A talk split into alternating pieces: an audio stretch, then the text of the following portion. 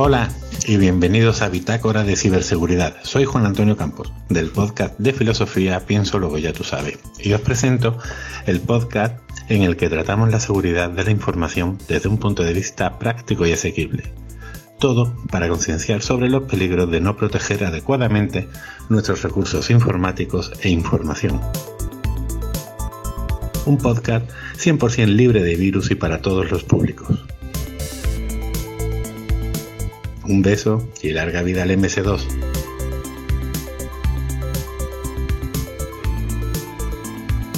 Yo soy Sergio R. Solís, hablando desde Madrid.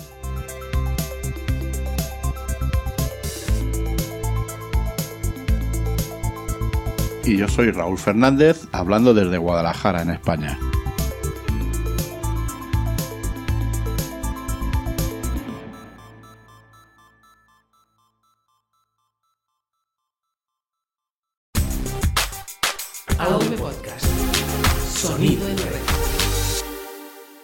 ¿Y a quién tenemos hoy con nosotros, Raúl?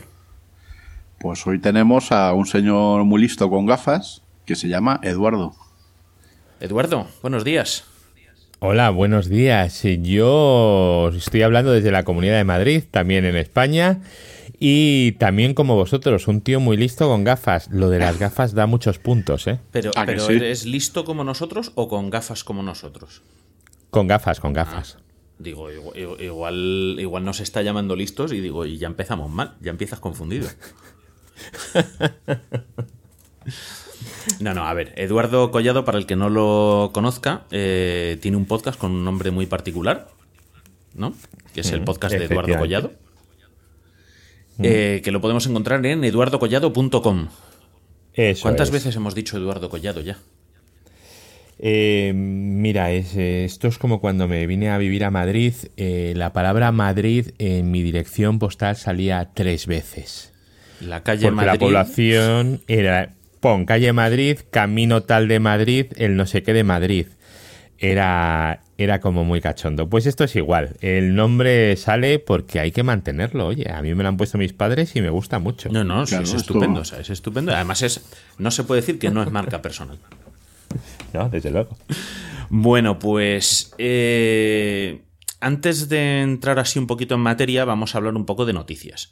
Pero como la cosa está muy candente con lo que está, en vez de prepararnos varias noticias, vamos a hablar de un tema que nadie se imagina. ¿Tú sabes cuál es, Raúl? Vamos a hablar. Sí, sí. Eh, nuestro amigo Facebook, ¿no? Facebook, que viene el coco a comernos a nosotros y a nuestros datos. No sé si habéis visto el meme ese que sale un aula y sale un chaval en el ordenador y le dice a Mark Zuckerberg, eh, mi papá dice que nos espías. Y Mark Zuckerberg le responde, no es tu papá. Sí.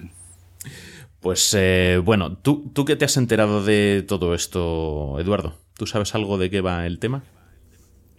Pues la verdad es que no, no, he terminado de enterarme mucho. Había por ahí una empresa que parece ser que ha obtenido información de perfiles y tal, pero yo creo que más que nada esto es eh, la misma moda que lo subió, va a ser la misma moda que lo hundirá.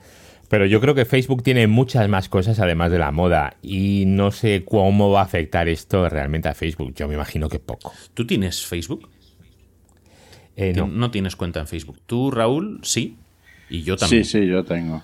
Eh, yo no sé si tú utilizas Facebook. Yo tengo Facebook, es una cosa a la que me conecto, digo, a brevas.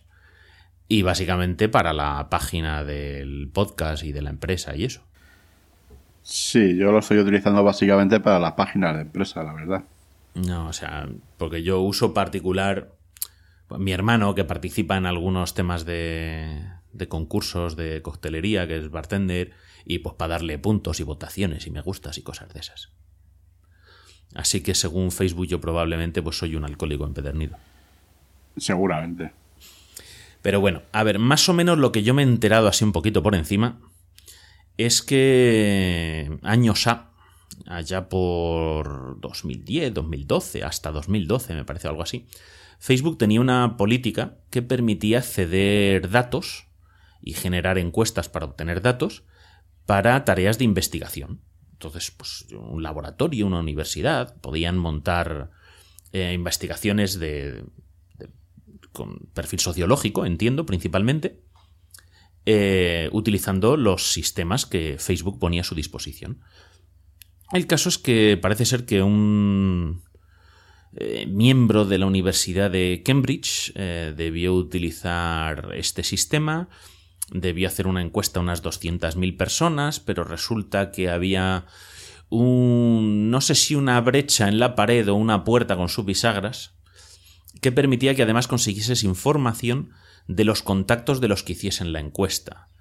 Y luego, no sé, de alguna manera esto acabó con algo relacionado con operaciones de inteligencia del ejército británico y acabó en una empresa privada que se llama Cambridge Analytica, que parece ser que se dedica a, mm, eh, digámoslo suavemente, gestionar la opinión pública. ¿Vale? Para campañas electorales y cosas por el estilo. Hablan de que han trabajado para la campaña del sí del Brexit o para incluso para la campaña de, la presidencia de Trump en Estados Unidos.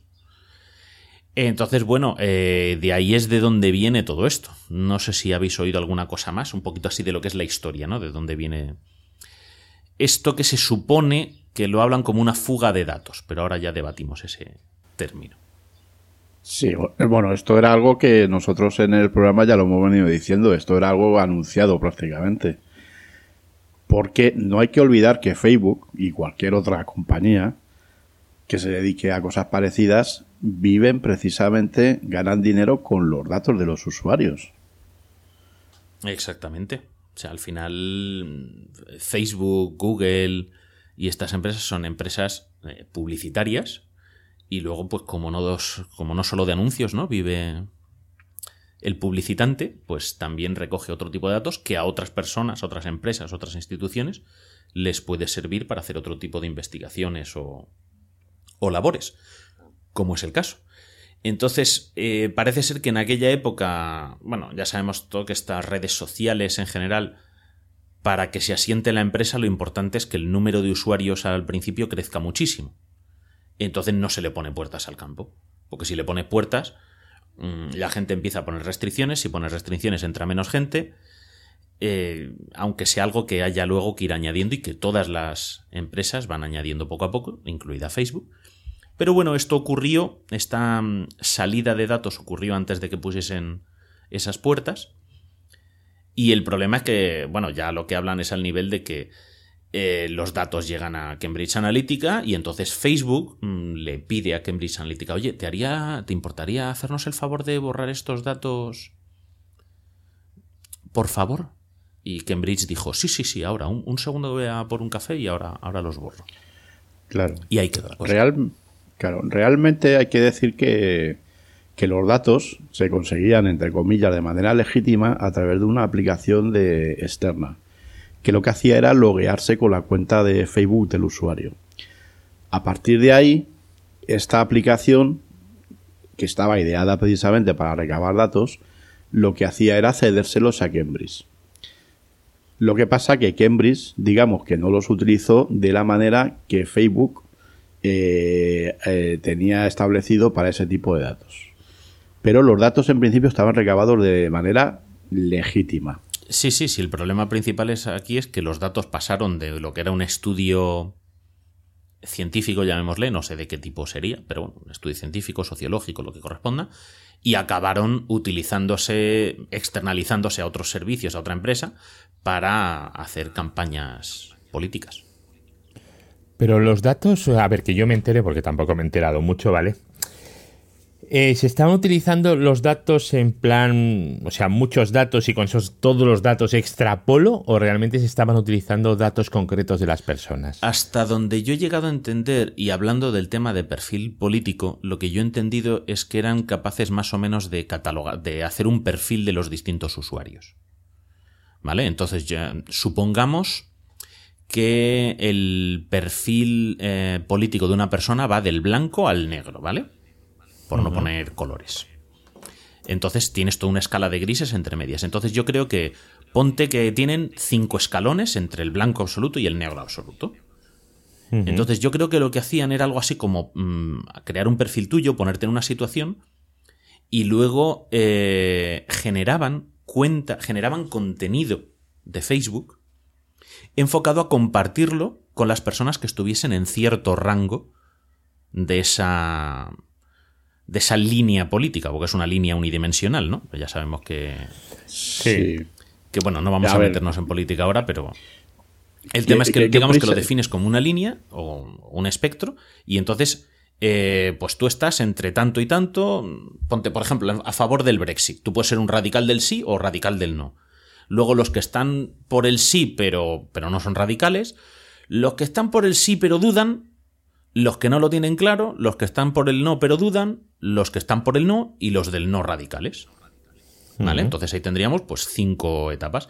Entonces la cuestión es que con estos datos, conociendo tu perfil, compartían contigo eh, contenidos que te hiciesen moverte de un escalón al siguiente, que a ellos les importase.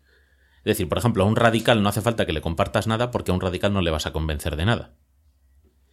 Pero a un no moderado le puedes pasar a un no con dudas. A un no con dudas le puedes pasar a un dudas. A un dudas le puedes pasar a un sí con dudas. De un sí con dudas puedes pasar a un sí. Y de un sí puedes pasar a un sí radical. Lo que no vas a hacer es pasar de un no a un sí radical. ¿Y todos esos datos que con los que ellos trabajan eran datos públicos o datos privados? Parece ser que empezaron con una encuesta, que participaba el que quería. De hecho, hasta creo que podía haber remuneración y todo. Sí. El problema es que luego, una vez que vas haciendo perfiles y ves, pues, según los perfiles, el cómo te han respondido a la encuesta, puedes perfilar y los contactos, pues bueno, ya sabemos que mucha gente eh, se relaciona también y hay mucha afinidad, ¿no? Entre la gente que se relaciona. Entonces parece ser que fueron haciendo este tipo de perfiles. Y al final el gran, gran problema, más allá de que usen tus datos, o sea, no es de... No es de que usen tus datos, de que usen tu DNI o tu nombre y apellidos, sino yo creo que lo que ha causado conmoción en este caso ha sido el que la gente por fin se ha dado cuenta del nivel de perfilado, de generación de perfiles de personas que pueden llegar a hacer. Claro. claro. No sé si me explico. Claro, A ver. por- sí, Sí, yo lo que no ver. veo es que ellos hayan, han, hayan hecho algo que, que no se puede hacer. Porque si tú voluntariamente le das unos datos Claro. y si tú voluntariamente publicas en, en tu Facebook, pues no me gusta el Brexit porque no sé qué, y todos esos datos son públicos y hay alguien que se dedica a recopilar todo eso, tú has donado esa información. El- Yo no veo el ahí. tema es que parece no sé. ser que los 200.000 originales eran personas que lo habían hecho voluntariamente. Pero luego resulta que debía haber esa brecha en, el, en Facebook, en el propio sistema de Facebook, El- que le permitía sí. también conseguir los datos de los contactos de quienes habían hecho la encuesta. Que Claro, originalmente es que- no estaban en el lote. No sé si me explico. El, el problema es que el problema es que Facebook en ese sentido tiene muchas brechas de seguridad desde hace ya bastante tiempo. Pero vamos a ver, eh, Cambridge no ha hecho nada que no haga Facebook con nuestros datos, porque el negocio de Facebook precisamente es el de vender para empresas targets, es decir, sectorizar. Yo si quiero contratarle publicidad a Facebook, que yo lo he hecho, a mí me tiene un, tengo un cuestionario en línea donde me dice a dónde quiero llegar. Si quiero llegar a gente entre 10 y 20 años, entre 20 o 30, eh, que vivan en un sitio determinado, que tengan incluso un nivel de vida determinado. Todo eso lo puedo yo hacer y colocar publicidad en Facebook de esa manera. Es decir, ese es el negocio que ha vendido siempre Facebook y realmente de lo que vive. Claro, pero Lo el, que pasa- el tema siguiente sí. es que una cosa es que Cambridge utilice eso para hacer una investigación y otra cosa es que luego esos datos que Facebook cede a una universidad para hacer una investigación acaben en una empresa privada para hacer campañas Pero si es que, es que lo, claro, pero es que la clave está en que los datos no los ha cedido Facebook directamente a Cambridge. ¿Vale? Cambridge utiliza los datos para hacer perfiles sociopolíticos. ¿Vale? Pero recaba los datos o recibe los datos a través de una tercera empresa que es una aplicación que se loguea con, lo- con, el, con el usuario de Facebook. Eh, pero ¿cómo ¿Vale? que se loguea con el usuario de Facebook? Eso no lo he leído yo por ahí. Quiero decir, Sí, ¿con el sí, usuario de quién? Con mi usuario. Si Entonces tienen tu la contraseña aplicación. y se loguean con tu usuario.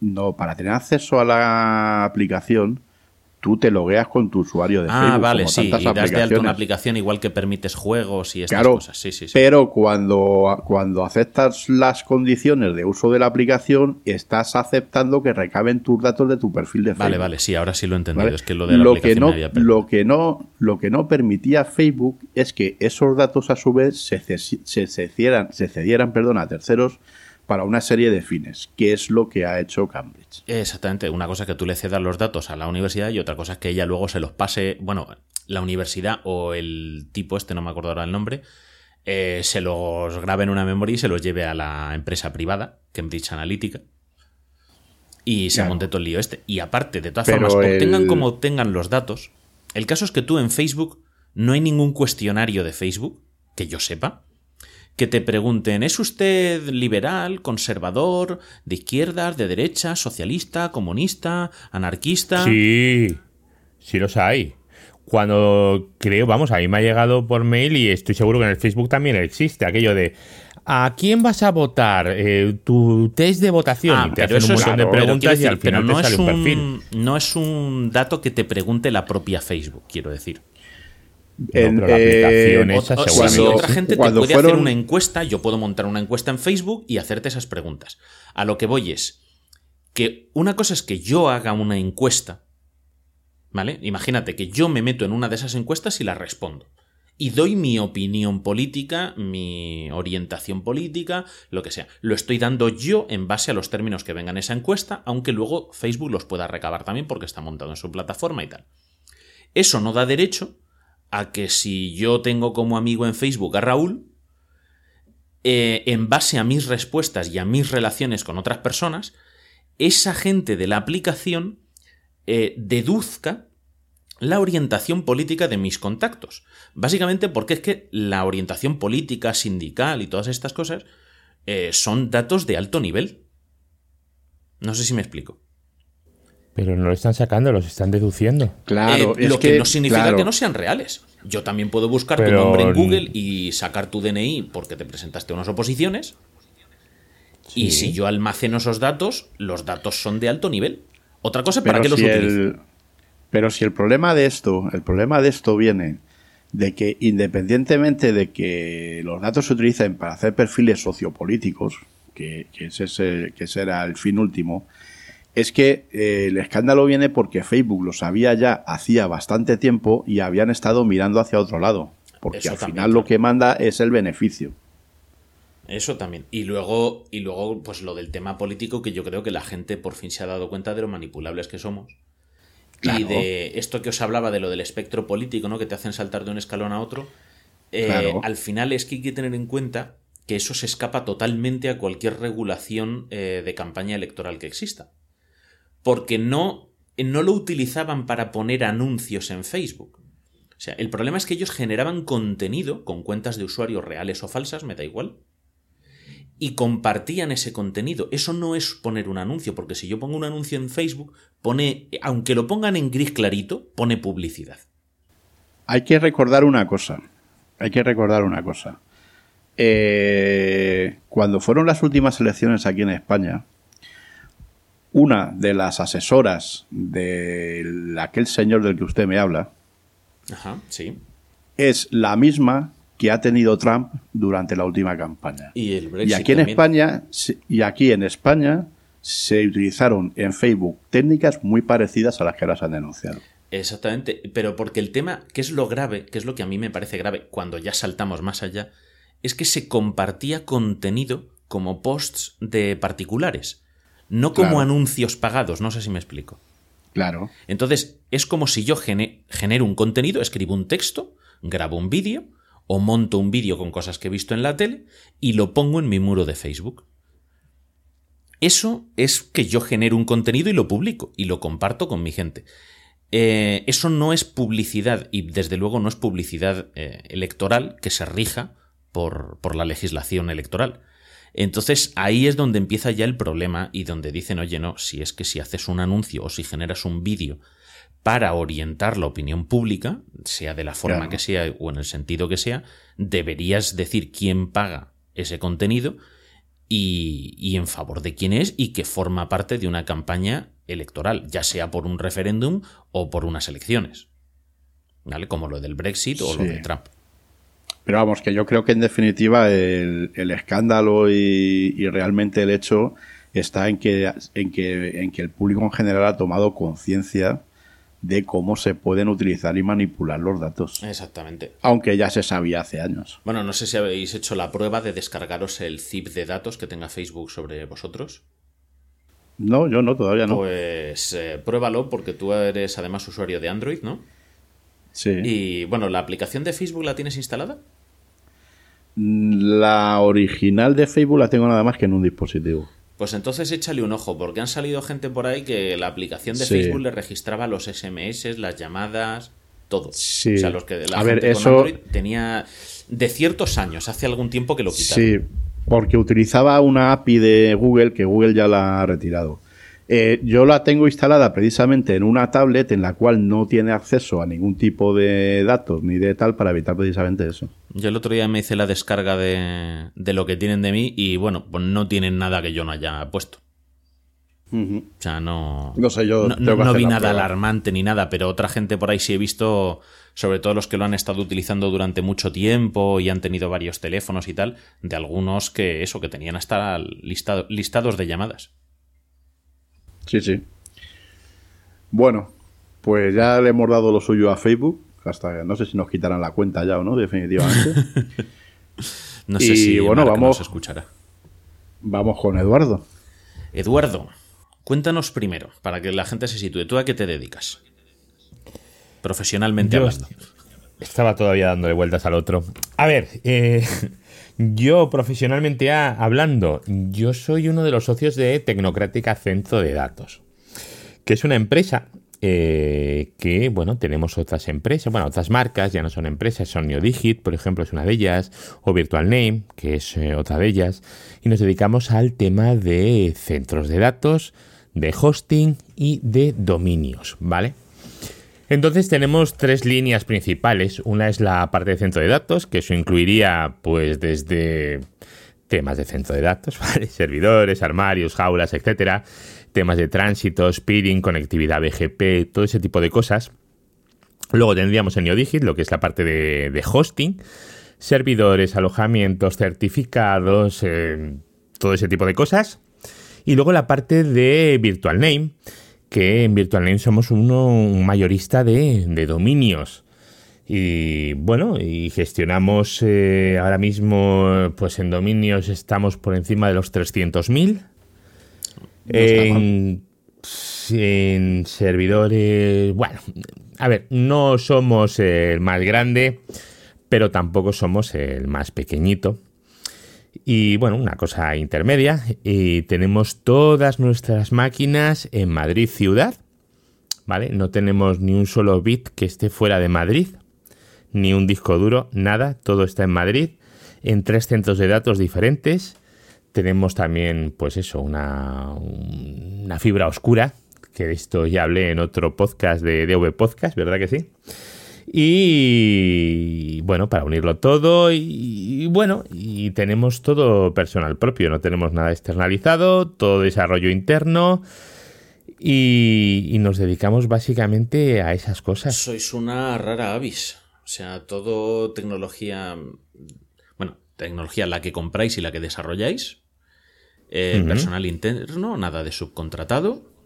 Nada de subcontratado, eh, ¿no? Localización nacional. No os lleváis nada al Amazon AWS ni nada por el estilo. Nada. De hecho, vosotros, así un poquito generosamente, digamos que seríais competencia por la parte de tecnocrática de AWS.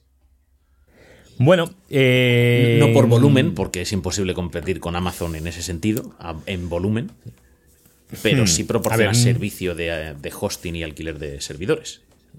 Sí, a ver, nosotros eh, realmente tenemos un desarrollo sobre, sobre KVM eh, para, para lo que es la implementación de, bueno, de, de máquinas virtuales y de, de tecnología virtualizada, ¿vale? Entonces, nosotros lo que sí que tenemos es, bueno, es un panel, lo que el cliente ve es una página web donde tú le dices desplegar servidor y bueno, y mágicamente se despliega un servidor por ahí, no sabes cómo, pero tú ves en la pantalla hasta cómo se instala. Ese es un detalle importante Y- porque vosotros no levantáis imágenes, instaláis. Sí, nosotros instalamos, nosotros no levantamos imágenes porque somos muy vagos. Entonces, estar manteniendo imágenes que se van a desactualizar, si la creamos ahora, se va a desactualizar por la tarde, me parece un... Me parece un... Vamos, no, no me parece óptimo. lo mejor es eh, hacer una instalación completa, que es lo que nosotros hacemos. Eh, son instalaciones por PXE. O sea, no es ningún secreto. Entonces, la instalación eh, consideramos que es mejor porque ya va actualizada, digamos. Tú instalas un servidor ahora mismo y... Hasta que no actualices la imagen y generes otra nueva imagen para las nuevas que vayas levantando, va quedándose atrás. Exactamente, o sea, tú ahora haces una instalación y la instalación está actualizada al momento de ahora mismo. Bueno, nunca lo hemos hablado, ¿vale? No te sé la ironía, pero ¿por qué es importante tener el software actualizado? Bueno, eh, eso tus oyentes yo creo que son los que más eh, claro lo deben de tener del mundo. Deberían, deberían, pero por si acaso que lo, diga, Esto es como cuando lo dice la seño en vez de papá o mamá. En vez de papá o mamá. Hombre, a ver, eh, un software actualizado es, no voy a decir menos vulnerable, porque no es verdad, pero sí que es un software que tiene menos posibilidades de, de de surgir un, de, ser sometido a una vulnerabilidad. Porque si es un software viejo, las vulnerabilidades ya se saben. Exactamente, ahí si es, un software nuevo, puedes tener la vulnerabilidad, pero no se sabe. Entonces eh, te estás quitando todas las vulnerabilidades conocidas. Esa es la clave. Y esa es la clave, evidentemente. Y eso es lo que, lo que, tienen que, lo que tiene que saber la gente. Que... Cuando decís que tenéis hmm. eh, data center en tres localizaciones distintas, Sí. Eh, significa que, bueno, lo tenéis todo redundante, si uno falla, funciona por otro lado. No, no, yo no he dicho eso. Pregunto, pregunto. No. Aquí venimos a darte al cuchillo. Te cuento, eh, nosotros damos servicios. Entonces, tú puedes contratar el servicio redundado en varios CPDs o no, ¿vale? Evidentemente estamos hablando de hosting. El hosting es una cosa que tiene un coste en España bueno, en todo el mundo realmente muy, muy, muy bajo. Se ha vuelto una commodity. Y en España tenemos un problema para competir con otros países como puede ser Francia, por ejemplo, que es el precio de la luz. El precio de la energía en España es, muy alto, muy, muy alto. Y eso repercute en que tus costes de centro de datos son muy altos. Evidentemente a ti un centro de datos no te puede vender electricidad porque sería ilegal. En España no se puede vender electricidad, por eso los coches eléctricos no te pueden cobrar por recargar un coche en la calle, porque es ilegal. Pero lo que sí que pueden hacer es ajustarte el precio, decirte, tú aquí puedes enchufar lo que quieras, pero en vez de costarte 1.000 euros, te va a costar 2.000 al mes. Entonces nuestros costes son mucho más altos que los de países vecinos. Fíjate qué curioso, es decir, le tienes que cobrar la luz, pero de manera indirecta. Eh, bueno, yo ahí no me quiero meter. sí, pero a ver, es un gasto, tú tienes que cubrir ese gasto porque tienes el hierro puesto en tu CPD. Exactamente. Eh, pero no puedes ponerle un ítem, oye, que sepas que esto te lo cobro para cubrir la luz. Efectivamente. Se lo tienes que poner como el resto. Efectivamente, sí. Porque no, conocía yo esa situación. Y es curioso. Claro, porque si no eres una distribuidora energética, tú no puedes vender electricidad. Claro, claro. O sea, lo podrías meter como mantenimiento genérico o algo así, pero no se te ocurra poner que lo que estás vendiendo es luz. No, bueno, lo, vas dentro de tus costes, claro, lo implementas. Sí, pero a ver, son tus costes, pero que se los tienes que repercutir al cliente. Claro, por eso, claro. Ya os digo, en la vida vais a ver un, un cargador de baterías de coches eléctricos que vaya con moneditas. No lo vais a ver. Bueno, hasta que se metan Fenosa, Gas Natural y esta gente. Entonces sí, pero son distribuidoras. Claro. claro, pues son distribuidoras, pero si no, no. Bueno, el tema es que la luz es cara, la luz es muy importante en los centros de datos, es muy importante en todo el hosting. Y claro, eso te pone unos costes enormes. y para, dar redundancia, tener un Para los oyentes que no lo sepan, es que los servidores funcionan con luz eléctrica. Por eso es tan importante. Eh, sí, luego oyes que sí, con placas solares y tal. A ver, que sí, que las placas solares están muy bien, pero la capacidad, o sea, el consumo que tiene un centro de datos con placas solares no lo cubres. Mm. Por curiosidad, Eduardo, ¿qué consumo en, kilovatios o en gigavatios puede tener un CPD en una hora? En gigavatios. Pues depende del CPD. Depende, pero yo te digo que hay algún CPD en Madrid, ¿vale? Que su consumo es un poco inferior al metro de Madrid. Sí, vale, es que lo he oído. Al metro Incluso de Madrid, su- a la red de metro. Incluso que, metro- a la incluso red que de tiene metro de su propio transformador y tiene todo, claro, porque bueno, necesita- tienen sus propios de todo. Mira, Claro. eh, un, un CPD... Claro, pero vamos, inferior al metro de Madrid no es que tenga su propio generador, es que tiene que tener su propia subestación eléctrica. Claro, a eso me refiero. Sus propias subestaciones. Claro. Madre mía. Sí, sí, es, eh, es- Sí, a ver. Es que tú cuando te estás imaginando un generador, te estás imaginando un generador de estos que hay en un Ikea, Sí, bueno, un Ikea, un aquí, un sitio de, este, de los de obra. Un generador, para que te hagas una idea, es como una locomotora. Y no hay uno, hay varios, los cuales van sincronizados entre sí. Sí, yo los más grandes que he conocido eran motores de barco. Pues son del mismo tamaño. O sea, motores de barco Son de, de de esos- barco de mercancías, de estos de llevar contenedores, no. Mira, ahora mismo estoy pensando en un CPD que está en un centro de datos que está en, en- cerca de Barajas. El edificio de generación son cuatro plantas, Madre mía. ¿vale? El edificio de generación. Y claro, no sé si eran... Lo estoy diciendo de memoria, no sé si eran 30.000 litros de gasoil para ir tirando en el caso de que se fuera la luz. Sí, sí, yo conozco plantas de cogeneración, sí, por las características que estás diciendo, sí, sí, fácil. 30.000 litros Sí. para mantenerlo activo todo. para mantener activo mientras te van llegando Soluciones. mientras te van llegando camiones cisterna para ir rellenando y que eso no se pague. Claro. ¿Vale?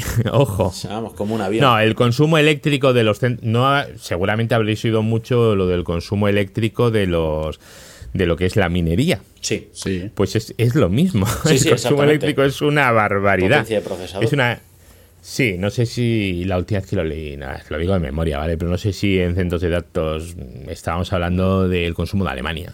Madre Sí. Y luego estamos hablando de que esto no es solo lo que consumen los propios equipos, sino luego toda la infraestructura de red y todo el tema de climatización. Bueno, la infraestructura de red en cuanto a energía es barata. El tema Sí, es la refrigeración.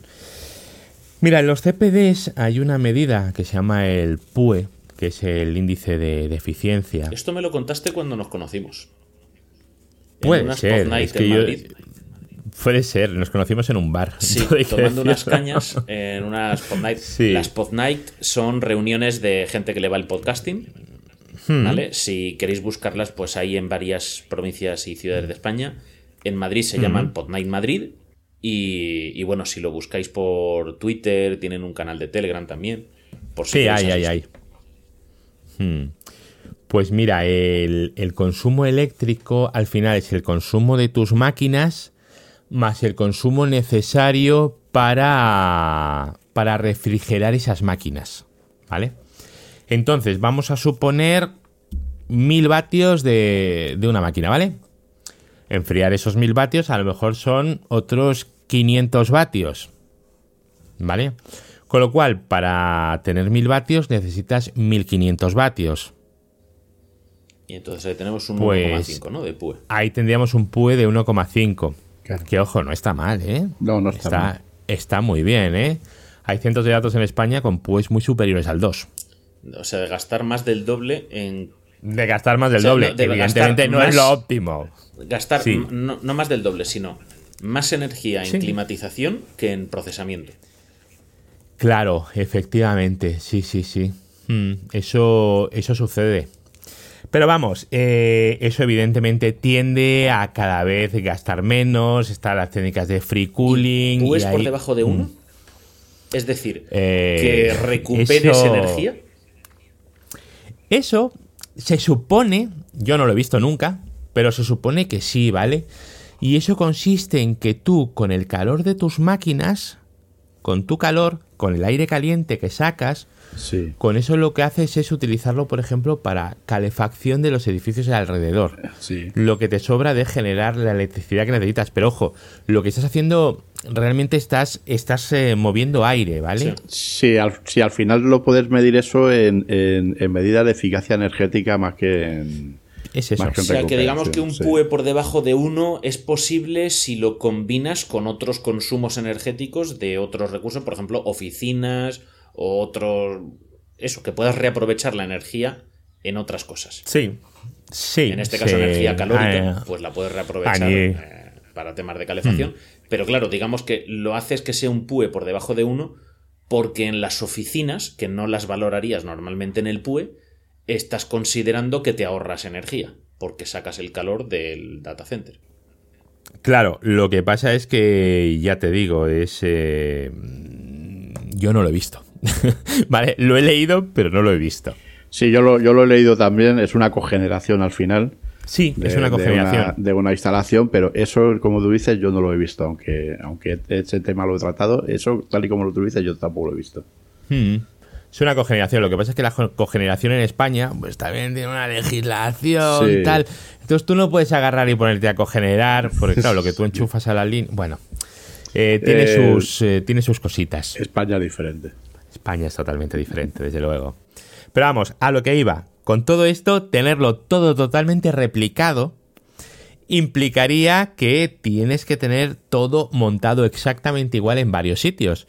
Con lo cual, si te cuesta mil, ahora te va a costar dos mil, porque has montado el doble exacto. Exactamente. ¿Vale? Y eso cuando alguien te solicita un hosting y te dicen 3 euros al mes, a ver cómo lo explico yo, pero Sí, replicación no. eso replicación no hay, ¿vale? Entonces, claro, eh, uno tiene que ser consciente y sobre todo lo que tiene que hacer es preguntar y que no te mientan. Eh, las cosas son, son como son.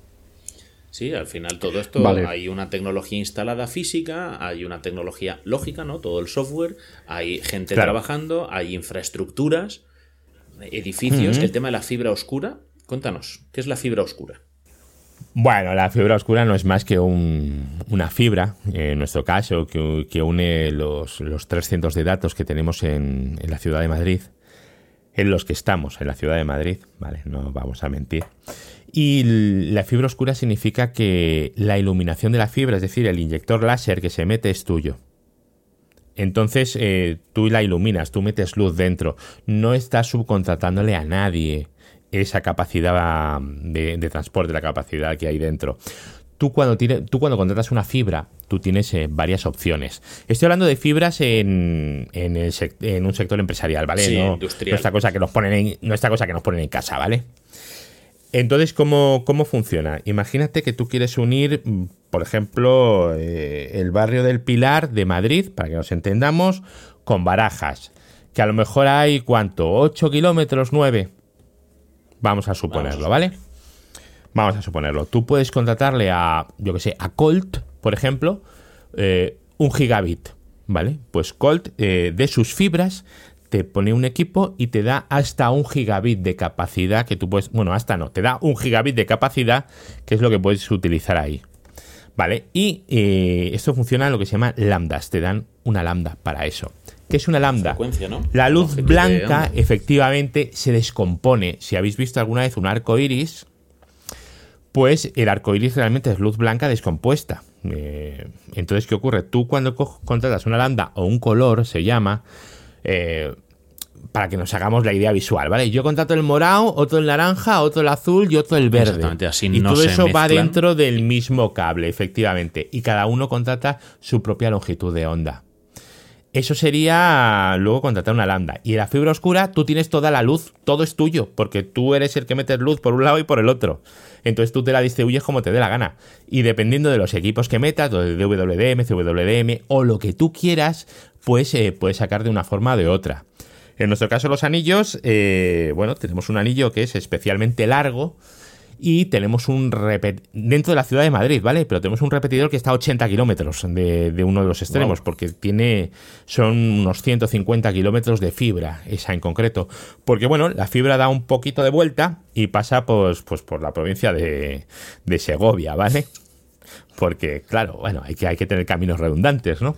Bien, bien, bien. Bueno, bueno, solo por aclarar, eh, para la audiencia, lambda es longitud de onda, ¿vale? Es longitud, es decir, en una sinusoide, ¿no? En un, en un ciclo de onda, la distancia Eso que es. tiene. Se mide en centímetros, Eso metros, es. milímetros, lo que corresponda.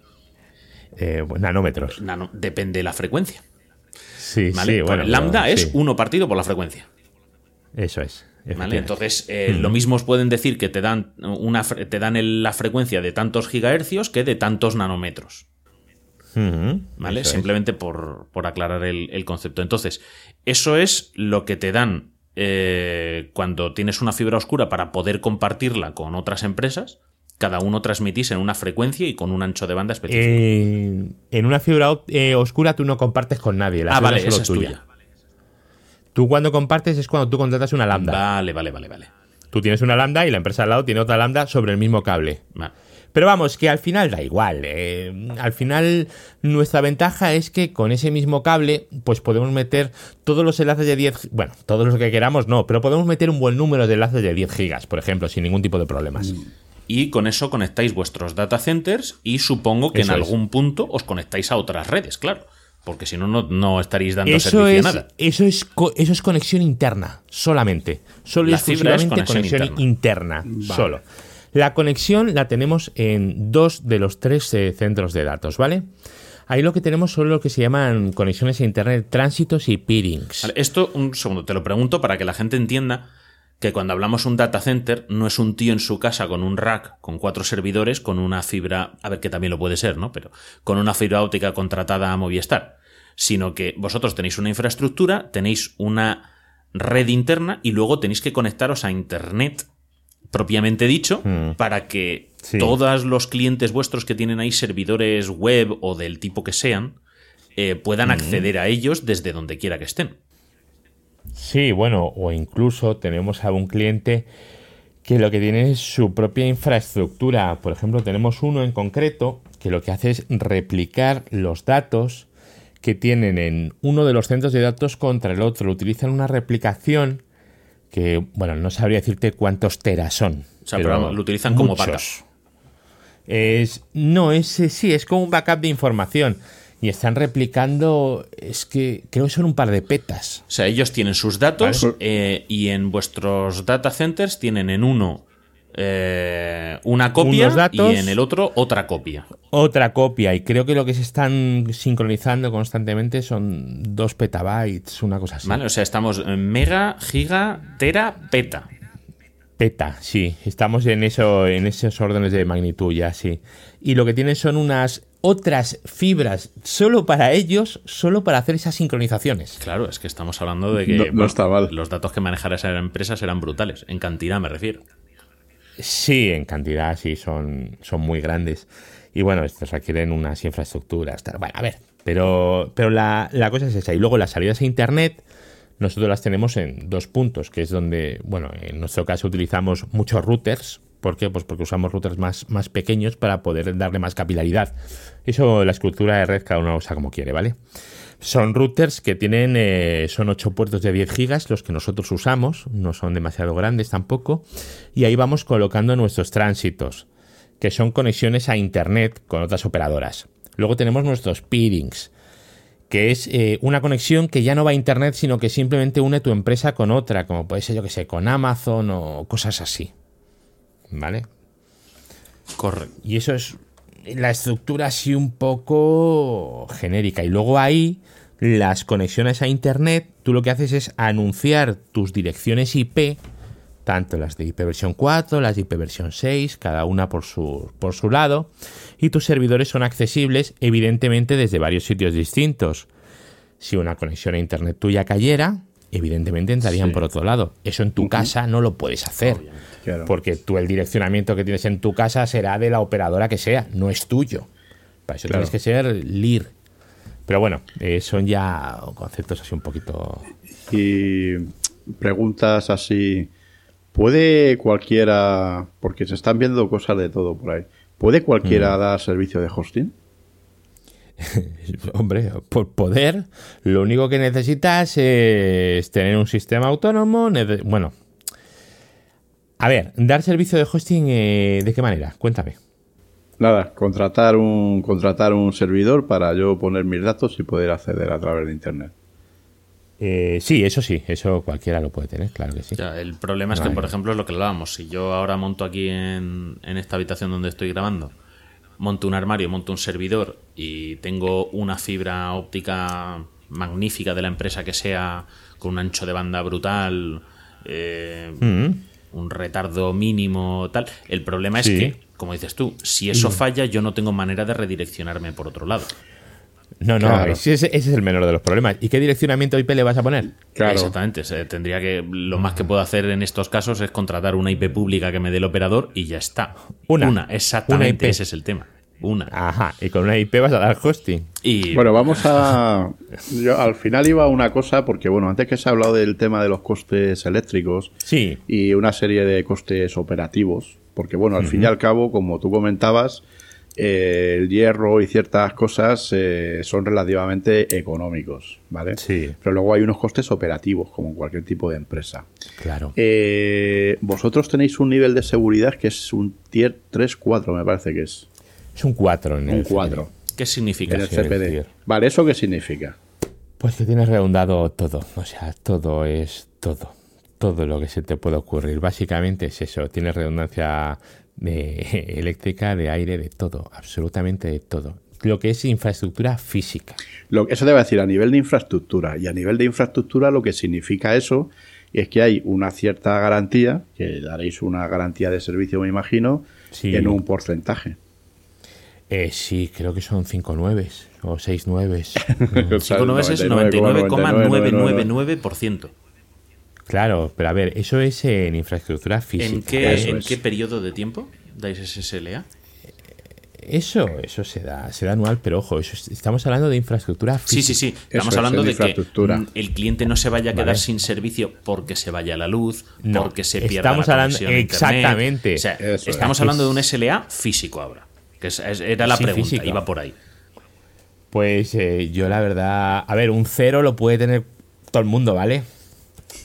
Nosotros, toco madera, todavía no, ¿vale? Eh, y no tiene pinta.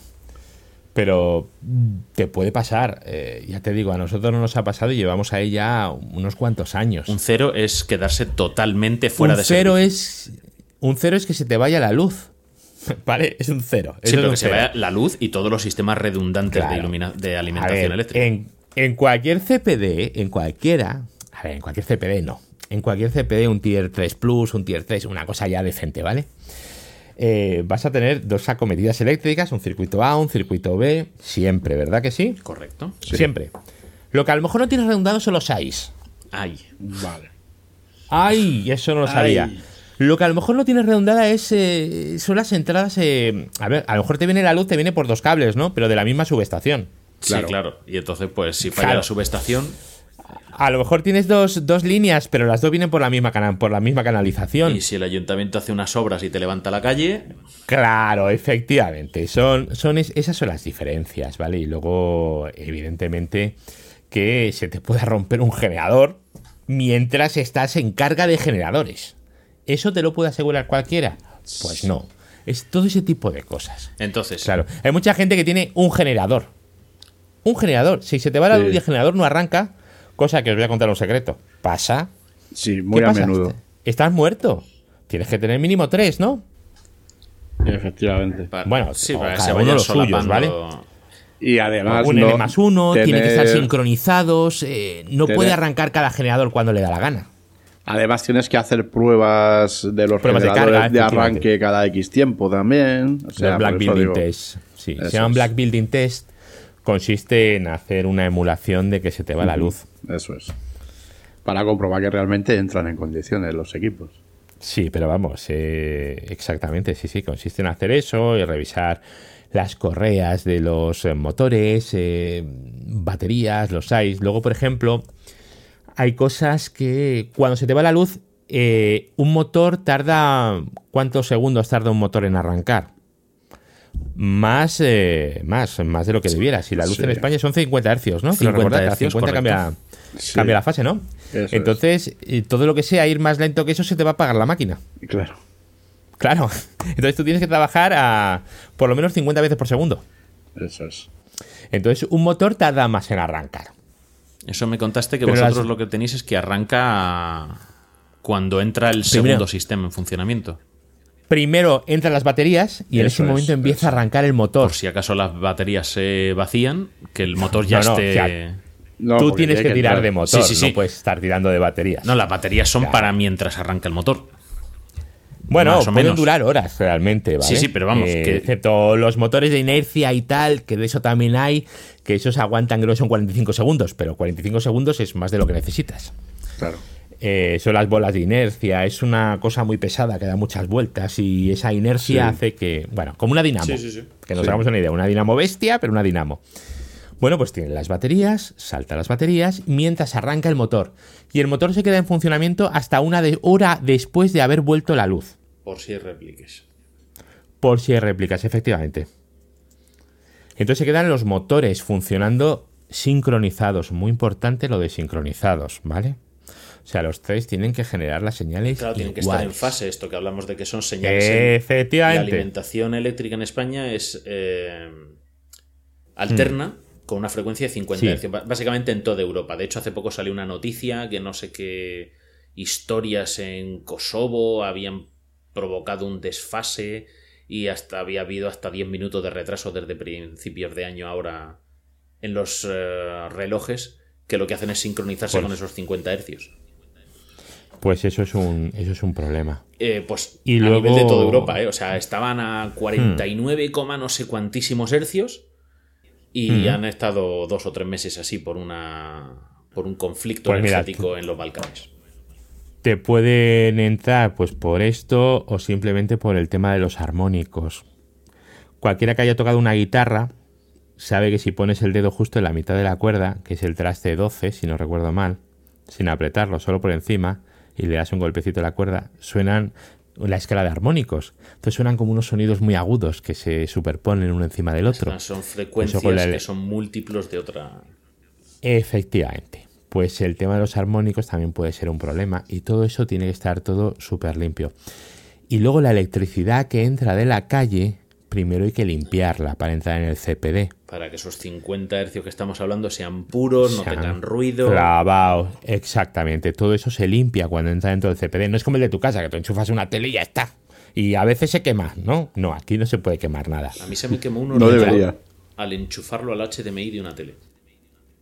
Pues puede O ser. sea, Y luego... pero se quemó eso. O sea, perdí las tarjetas de red, perdí el disco duro, Ah. perdí, vamos. Mm, vaya No, desastre, no, me dio, ¿no? me dio un trayazo, me cruzó el ordenador de lado a lado.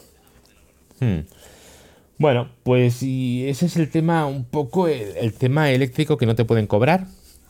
Pues eh, todo, todo eso. Y claro, todo eso, pues dependiendo de dónde estés, pues tienes unos costes u otros. Si tú estás trabajando con energía sucia porque tienes un cuarto de escobas en tu casa, pues vale. Y luego en tu cuarto de escoba de casa que decíais antes, que te lo puedes montar, vale, está bien, pero ¿qué te vas a poner? ¿Un Daikin para, para enfriar un rack?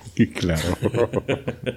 A ver, y, y eso que es gratis. Eh, no sé, eh, en un CPD mm, lo normal es que tengas unos dispositivos un poquitito más eficientes que, que un aparato de aire acondicionado doméstico. Antes era. Bueno, hemos visto la parte de Tier 4, la de alimentación hemos visto, o sea, distintas subestaciones, distintos cables de suministro, Hmm. Todo distinto, limpieza eso de, es. la Mm. entra- de la energía de entrada, ¿no? Para que la señal sea pura, de 50 hercios, eh, sistemas redundantes, baterías, generadores de gasoil que entren a Sí. funcionar antes de que en cuanto entra las baterías, sincronización para que no haya para que no te genere precisamente armónicos ya desde dentro.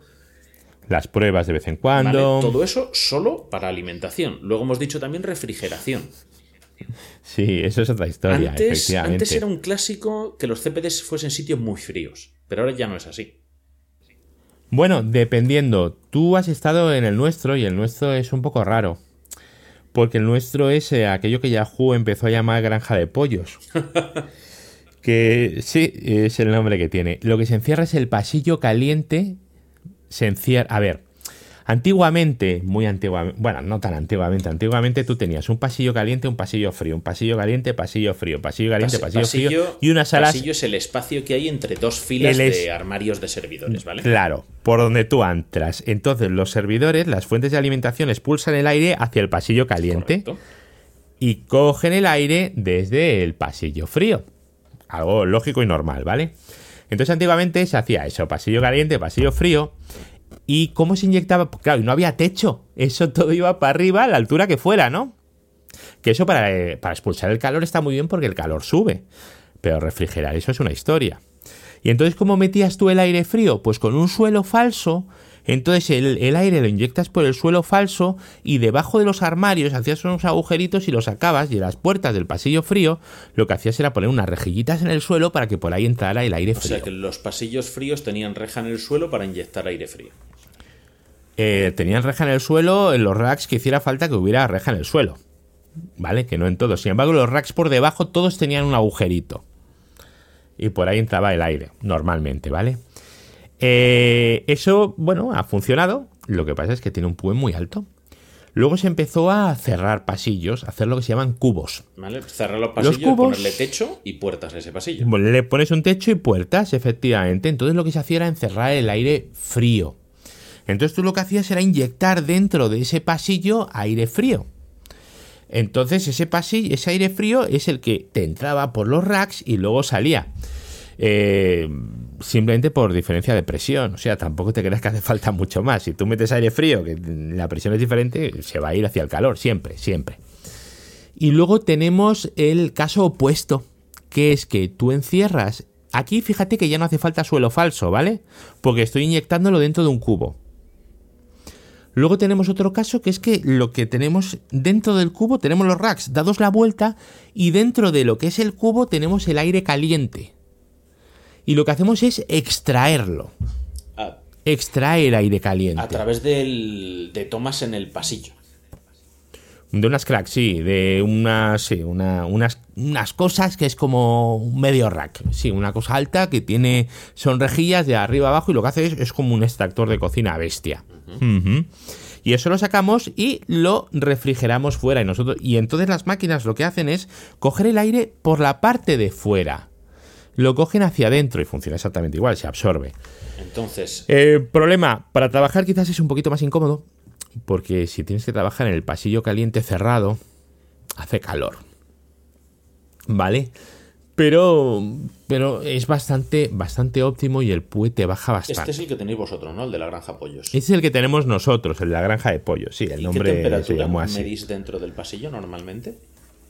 En el pasillo caliente, en el punto más caliente de- del infierno. Por ejemplo. Pues, O sea, cuando te toca sí, yo- meterte ahí porque tienes que cambiar un disco duro a mano. No, no es que haga ya mucho calor, no es eso, es el tema de la presión del aire también lo que te afecta mucho, ¿vale? Sí. Pero es, eh, es como las máquinas esas de fumadores que había en los aeropuertos. Correcto. En España ya no Que quedan, tenían pero en un- otros sitios todavía. ¿No quedan? Bueno, no sé En si España- quedan o Me no, parece que no quedan, sé. pero ya no se pueden utilizar, me parece. Sí, no sé, yo que- eso yo lo estuve mirando una vez y eso era un por diferencial de presión, ¿no? Entonces la gente que se metía dentro salía medio tonta. Claro, tú lo que haces es lo que haces es eh, presión diferencial. Tienes Sí, menos pues presión funciona- dentro para que no Así como funcionan las eso Pues esto es- funciona de forma parecida. Y Es la como temperatura- funcionan las si las Hmm. salas limpias de los laboratorios funcionan así. Pues es, es lo mismo, es el mismo concepto al final. Y la temperatura, pues podría estar, pues no sabría decirte, pero 40 grados, 40 y algo a lo mejor. Yo cuando estuvimos allí me parece que Ah. teníais un termómetro y marcaba 43 o una cosa así. me Puede parece, ser, puede ser. La verdad es que, no sé, a mí me preocupa el aire que lo coge, no cómo lo expulsa. A mí lo que me preocupa de las máquinas es cómo cogen el aire. ¿Cómo lo expulsan? Bueno, me da un poco igual. Yo lo que quiero es que lo cojan fresquito. Y ojo, fresquito no significa 10 grados, ¿eh? sí, sí. O sea, tampoco a- nos volvamos locos, que hay gente de que... 18 20 grados, ¿no? Algo así. Pero sí, por ahí, o sea, una cosa normal, se puede estar tranquilamente. Sí, tú al final lo que sí. tienes que hacer es que la máquina trabaje en un rango de temperatura determinado y Eso ya es. está. Eso es, exactamente. Mira, hay estudios por ahí que se hicieron en estas empresas eh, tan grandes y tan conocidas, Facebook, los Amazon, no recuerdo cuál era, ¿vale? En el que estuvieron haciendo un estudio, esto no tenían ni granja de pollos ni nada, ¿vale? Los tenían todo en pasillo caliente frío y ya está, ¿vale? Era llegar hasta qué temperatura podían llegar en la sala para que el gasto eléctrico compensara con los discos que se iban rompiendo. Entonces, Algo que a cualquier ciudadano normal en su casa no le entra en la cabeza, ¿no? Decir, ¿a qué temperatura tengo que poner la calefacción para es. que los discos duros de mis ordenadores que se vayan rompiendo me compense el gasto?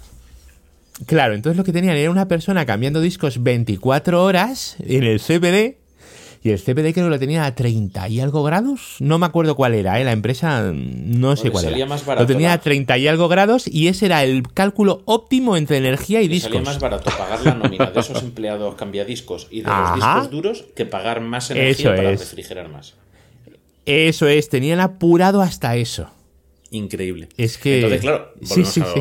A otra cosa. Es que cuando contratamos un servicio de estos, claro, eh, eh, vuestra empresa o cualquier otra, el hecho de que las cosas funcionen es por algo, ¿no? Y cuando dais esos SLAs tan altos, mm, eh, tanto a nivel hardware como hemos hablado, como luego pues nos comentas algo del software, es por algo. Mm. Eso tiene una labor detrás. Eso tiene una labor Que es eso, detrás. que muchas eso, veces la gente nos pensamos, ¿no? Y yo el primero, ¿no? Joder, es que vale 100 euros al año el hosting para la página web. Es que. Mira, el, el tema es. eh, a mí me hace mucha gracia cuando se habla de el cloud. Así Sí. en general, ¿no? Sí. Es como una entidad divina que hay por ahí que se dedica a almacenar nuestros datos mm, en algún lugar cerca del Monte Olimpo, sí. donde la luz es gratis y los discos duros también. Y los informáticos que ahí trabajan no cobran, lo hacen solo por satisfacción personal. Ah, Claro. pero no era así. Tú, tú no, no, no, fastidies no. que tú cobras. Yo pensé que esto lo hacías como voluntariado. Sí, Es el sí, país de yo, la- yo lo hago, sí, pero un día al mes me gusta cobrar y a la gente Sí. también. Entonces necesitas gente, gente especializada en según qué cosas. El problema cuál es? Que como los costes son tan bajos, o sea, los costes, los precios son tan bajos, los costes son los que son, ¿vale? Te obliga a, a tener uno de los sectores más optimizados que existen. Necesitas optimizar, pues, desde lo de los discos duros que hemos dicho antes, las horas de instalación. Tienes que tener el mínimo personal posible, dedicar las mínimas horas posibles y tener todo súper optimizado. Aquello de las empresas que había hace un tiempo que se dedicaban a instalar servidores a mano, tal, eso se ha acabado. Es que no te da, no puedes. No, claro, porque Es inviable. cuanto más y cuanto más automatiza los procesos y optimiza los procesos la competencia, o más lo haces tú o, o menos puedes estar en el mercado. Bueno, la competencia en general en, en el mundo se optimiza Sí. mucho menos de lo que la gente se cree, ¿vale? Sí, yo ahí estoy con Eduardo. Lo que pasa es que mucho menos, pero- aquí en España lo que es un hándicap que ha dicho Eduardo antes de los costes se convierte a su vez en una ventaja competitiva en cuanto a organización. Sí. En España las empresas de hosting que hay... A ver, hay de todo en la viña del señor, ¿vale? Claro. Pero por defecto no funcionamos aquello de todos a lo bruto. Por defecto. Las hay que sí, ¿vale? Pero por defecto no. Y luego hay muchas empresas cada vez más que están empezando a dejar de utilizar eh, hardware físico. Y lo que hacen realmente es utilizar infraestructura de otros. Eso, eso explícalo, porque eso lo he leído yo alguna vez y, y me resulta Sí, muy básicamente es curioso. que tú eres una empresa de hosting, pero realmente subarrendas a otra empresa de hosting real, ¿no? Eh, bueno, real. Real quiero decir, ojo, real ojo. con hierro. No, es que no es esa... Bueno, sí, Es que el hosting es un servicio. claro, eso es. ¿Vale? El caso raro somos nosotros, que tenemos nuestros routers, nuestros servidores, nuestros armarios. Eso es raro, ¿vale? Claro, es que es donde quiero poner yo ahí el énfasis, en la Claro, eso, infraestructura. eso es raro. Y es así, ¿por qué? Pues porque nosotros sí sabemos hacer eso. ¿Vale? Sabemos, pues porque nos hemos dedicado siempre a ese tipo de cosas. Pero si tú quisieras vender hosting, a lo mejor te sale mucho mejor contratar directamente todo virtualizado. Un data Claro. center no tiene por qué tener paredes, puede ser virtual. Eso es. Exactamente. Es eh, lo que hemos hablado estamos- antes de Amazon. Que- Bueno, sí, pero Quiero Amazon... decir que hay muchas a empresas que no tienen hierro, que lo tienen luego montado en, en sitios como Amazon. Hmm. Pero pensemos en Amazon una cosa, ¿vale? Porque Amazon se ha convertido como en el, el aladiz de la, de la virtualización y tal. Y Amazon, recordemos que lo que empezó a hacer fue vendiendo todo lo que le sobraba. Sí, correcto. ¿Vale? O sea, todo esto que no sé qué hacer con ello, a ver si alguien quiere pagar por ello. ¿Vale? O sea que, y realmente la infraestructura está pensada para ellos, no para ti. O sea, no sé si habéis hecho algún intento de entender cómo funciona el tema de la facturación de Eh, Amazon. lo intenté una vez mirando temas de servicios y fui incapaz de comprender es- sus tablas de precios. Eh, ¿Por qué eh, esto? Digo, pero esto es un servidor, esto es un. ¿Qué es lo que me estás vendiendo? O sea, no entendía qué era lo que me estaban vendiendo. El problema, el problema es ese. A ver, yo lo he estado viendo y sí lo entiendo, ¿no? Pero es que, claro, la gente tiene unas historias muy raras, como se creen que tú contratas en Amazon y que eso va a escalar solo. Eso va a escalar solo si tú lo pagas. Como en todas partes, o sea. Como en todas como, partes, es como ¿vale? los minutos de, entre comillas, gratis de la línea telefónica. O sea, si tú pagas Claro. por 100 minutos, tienes 100 minutos. Si pagas por 1000 minutos, tienes 1000 minutos. Bueno, pues los servidores es igual. Exactamente lo mismo. O sea, ¿es- Entonces, ¿es claro. escalable? Sí, pero si pagas lo nuevo que quieras añadir. Si quieres más tasa de transferencia, si quieres más espacio de Hmm. almacenamiento, si quieres más de lo que sea, pues pagas Claro. más. pagas más y luego l- a ver mm, tampoco que sean jolín yo es que lo veo y yo yo no lo veo muy competitivo y hay mucha gente que lo que lo elige porque es Amazon que me No, parece no, estupendo yo, ¿eh? yo no digo de la calidad o de lo competitivo que sea, digo de lo grandes que son. No, sí, pero yo ahí tiene razón Eduardo, porque yo en su momento hice, al principio de cuando Sergio y yo pusimos en marcha estas ideas alocadas, Mm. un estudio de precios y uno de los que miré fue precisamente Amazon. Entonces nos conocíamos, por ejemplo, a vosotros. Y Amazon no es nada barato dependiendo de lo que quieras y del, y del desarrollo que quieras. Amazon es muy barato si lo que quieres es poner una chorradita Eso Pam. es. Pero claro, yo hice una serie de números pensando en una serie de evolución de una serie de historias y ya empezaba a ser carito. Eh, sí sí el otro día estuvimos viendo de un cliente una cosa y estábamos hablando de bueno era un bueno da igual era mucho da igual o sea tampoco No, no vamos a dar detalles. No, no, no vamos a dar detalle porque tampoco merece la pena. Pero, pero, pero a ver, da igual. O sea, si tú lo que quieres es eso, perfecto. Y luego por debajo lo que tienes son infraestructuras exactamente igual que los demás. Pero a ver, a lo que veíamos, ve- veníamos que nos hemos, nos hemos desviado un poquito. Eso. Es eh, gente que lo que quiere es vender hosting, porque se les da muy bien vender hosting. Dan un servicio de hosting estupendo, pero no, no quieren tener infraestructura física. ¿Por qué? Pues porque a lo mejor es gente que vive en Barbastro, que es un sitio magnífico, si no lo conocéis os lo recomiendo. Yo lo conozco, sí. Pues magnífico. Barbastro es un sitio estupendo. Imagínate una empresa de hosting en Barbastro, que no sé si hay, ¿eh? No tengo ni idea. Pues montar un CPD en Barbastro te puede salir muy caro. Entonces, ¿dónde lo puedes montar? Pues lo puedes montar o en Madrid o ya un poquito así en Barcelona incluso. Pero claro, Barbastro y Barcelona no están, no están al lado. Entonces, cualquier cosa que tengas que hacer, te tienes que estar desplazando, tal, no sé qué, 500 kilómetros para arriba, 500 kilómetros para abajo. Mira, no es factible. Entonces, lo que haces es eh, contratar o hacerlo de forma virtualizada. Que tampoco te va a salir Sí. mucho más caro si no eres muy grande. Cuidado. Claro. Entonces tú lo que haces es contratar unos servidores virtuales, unos routers virtuales y todo lo montas así. De forma que tú te lo estás montando de, esa manera. Y, y si eso eres medianamente habilidoso y te lo montas todo, rollo SDN, tal, no sé qué, lo puedes automatizar absolutamente todo y realmente no necesitas una parte física y tus clientes no van a saber que no estás ahí. De hecho, hace poco se sacó, ¿no? Que Apple eh, realmente lo tiene, lo tiene en Google, ¿no? Muchas Sí. cosas. Sí, fue un escándalo. Hubo gente que se tiraba de los pelos. Pero, ¿Por qué? pero bueno, el caso es que esto Bueno, de virtualizado, es que no- básicamente es que yo me monto una empresa de hosting y lo que hago es llamarte a ti por teléfono. Digo, Eduardo, ¿cuánto me cobras por ponerme tú el hierro? O sea, Efectivamente, porque- esa o es sea, una se- opción. quiere decir, hierro sí hay, pero lo que haces es al final subcontratarlo en otro sitio. Mm, a ver, yo hierro tiene que haber en algún sitio. Quiero decir, aunque no sea mío, Ojo. Hmm. ¿vale? Sí, pero aunque yo- no sea yo mío, tú me alquilas hierro- servidores virtuales, tú me alquilas routers virtuales, pero tú lo tienes. O, o lo tiene un proveedor tuyo. Quiero decir, en algún sitio está. Sí, pero a ti no te interesa alquilar hierro. No, no, si hablo de alquilar el, el espacio, aunque sean máquinas, aunque yo alquile máquinas virtuales, esas máquinas virtuales al final se están ejecutando en una en un servidor.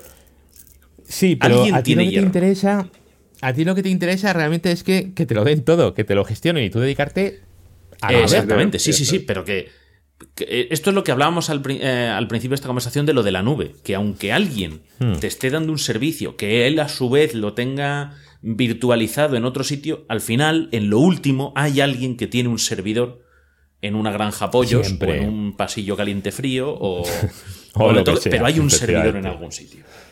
Siempre, siempre, siempre hay servidores. La, nube, la nube de algodón del cielo no, no. Siempre hay un No, no existe. Pero a ti a lo mejor lo que te interesa es quitarte toda esa capa de, de abstracción, o sea, y tener directamente decir, mi CPD es, es este, y yo para levantar máquinas clico este botón y ya está y ya me lo dan de tal manera que no tengo ni que configurar los servidores. Nosotros, por ejemplo, tenemos una forma de hacerlo que eh, hay gente que, lo usa, mucha. Y no, es que les da igual. Es que hay muchos que no saben ni el sistema operativo que tiene la máquina, así que les da igual. Dicen, ala, ponme un servidor, pon, botón, servidor. Ahora aquí el alojamiento de tal, venga, versión de PHP, tracatrá. A este, venga, le vamos a poner el de Kim. Este, uy, DNSSEC. Ahora este no sé qué. Pues ese tipo de cosas. Botoncito, botoncito. Y son servicios. vas escalando las distintas fases que tiene todo este servicio para que llegue luego al, usuario final que se conecta a alguna aplicación, a alguna página web, en su móvil o en su ordenador. Pero claro, eso luego todo va a través de una serie de empresas que están en distintas partes ¿no? de, la, de la pirámide del servicio Sí. La cadena trófica, digo yo. Pero claro, que al final hay que entender que está todo. O sea, puede estar en una sola empresa o puede estar en cuatro empresas encadenadas, pero que al final está todo. Vosotros entiendo que os dedicáis a toda la cadena. Nosotros nos dedicamos a toda la cadena, pero vamos, nosotros principalmente lo que tenemos son es gente que, que utiliza nuestra infraestructura. Eh, tú piensas que el 5% de, yo qué sé, los puntos es, por ejemplo, eh, son nuestros. El 5% de los puntos es los registráis vosotros. Claro, por ejemplo. ¿Tú crees que nosotros tenemos el 5% de todas las páginas web del punto es? Absoluto. No, ¿y por qué las tenemos nosotros? Pues porque nos los contamos y porque hay otra gente que los subcontrata y se dedica a vender dominios, pero realmente el registrador... El registrador aquí somos nosotros, por ejemplo. El 5% son muchos, ¿eh? Sí, sí, sí, sí. El punto es, te he hecho una extensión sola. Ala, eh, uno de cada 20. Tú te coges estadísticamente y empiezas a hacer juiz a punto es. Pues uno de cada 20 salimos nosotros. ¿Y sale como tecnocrática o neodigit si hace la gente un juiz? Tecnocrática, tecnocrática. Neodigit realmente no es ninguna empresa. Es una marca, sí, sí. Y es una marca y todo no. O sea, la única empresa es tecnocrática, que es tecnocrática centro de datos, que es la, es la empresa. El resto son marcas. Pero vamos, tú piensas que hasta el punto este de lo de la virtualización, de que la gente lo tenga todo así, que el 30% de, de nuestra plantilla solo se dedican a hacer desarrollo interno para hacer eso.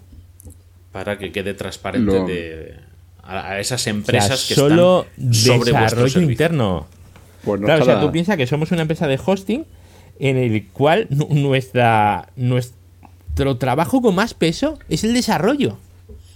Y que lo que hacéis es permitir que otras empresas den servicio sin que el cliente final se entere de que lo están dando a través de vosotros. Bueno, sí, pero quiero decir que no es, no es que haya que ocultarlo, no es que haya que ser secreto, pero que permitís el que haya esa industria comercializadora por encima vuestro. Entonces, Eduardo, ahora que te has metido con lo de los dominios, ¿no? El, que lleváis el 5% de los .es y tal, habéis dicho. En tu podcast, ¿vale? En eduardocollado.com, varias veces hablas del tema de los dominios y hace poco hablaste de tu hipótesis sobre, por ejemplo, un problema que había tenido Evox, que es una plataforma de podcasting en español. Eh, contrates donde contrates el dominio, ¿vale? Sí. ¿Qué aconsejas tú a la gente a la hora de contratar un dominio y cómo gestionarlo? Pues mira, un dominio es una cosa que que realmente no vale dinero. ¿Vale? Con lo cual, lo contrates donde lo contrates, ¿eh? que, me da, que me da igual, pero de verdad, por dos euros no, no, no volváis locos. Eh, contratarlo a, quien conozcáis, a quien tengáis acceso, porque os puede pasar lo que le ha pasado a esta pobre gente que habéis dicho. ¿Por qué? Porque las, eh, las normativas eh, van cambiando, porque ICANN tiene la suya, punto .es tiene la suya, el .cat tiene la suya, los .barcelona, por ejemplo, tienen la suya, los .de tienen la suya. Cada extensión, cada TLD tiene una normativa propia. Y esto es un infierno, ¿vale? Entonces, eh, tienes que tener acceso a alguien que sea capaz de gestionarlas todas. Porque en el caso que estabais hablando, por ejemplo, a esta gente, ¿qué es lo que le ha pasado? Pues hubo un cambio de normativa hace como un año, año y medio. Entonces, cuando hay un cambio de titular, te dejan durante 15 días para validar ese cambio de titular y si no lo validas te bloquean el dominio. Correcto. A mí no me han llegado a bloquear, pero sí he recibido la notificación y te piden, oye, pulse aquí para confirmar que está de acuerdo con el cambio de titular. Claro, es, efectivamente. Entonces, ¿qué ocurre? Pues que si tú no has pinchado o no te has enterado, pues te puedes quedar sin servicio un viernes por la tarde. Y a ver a quién llamas.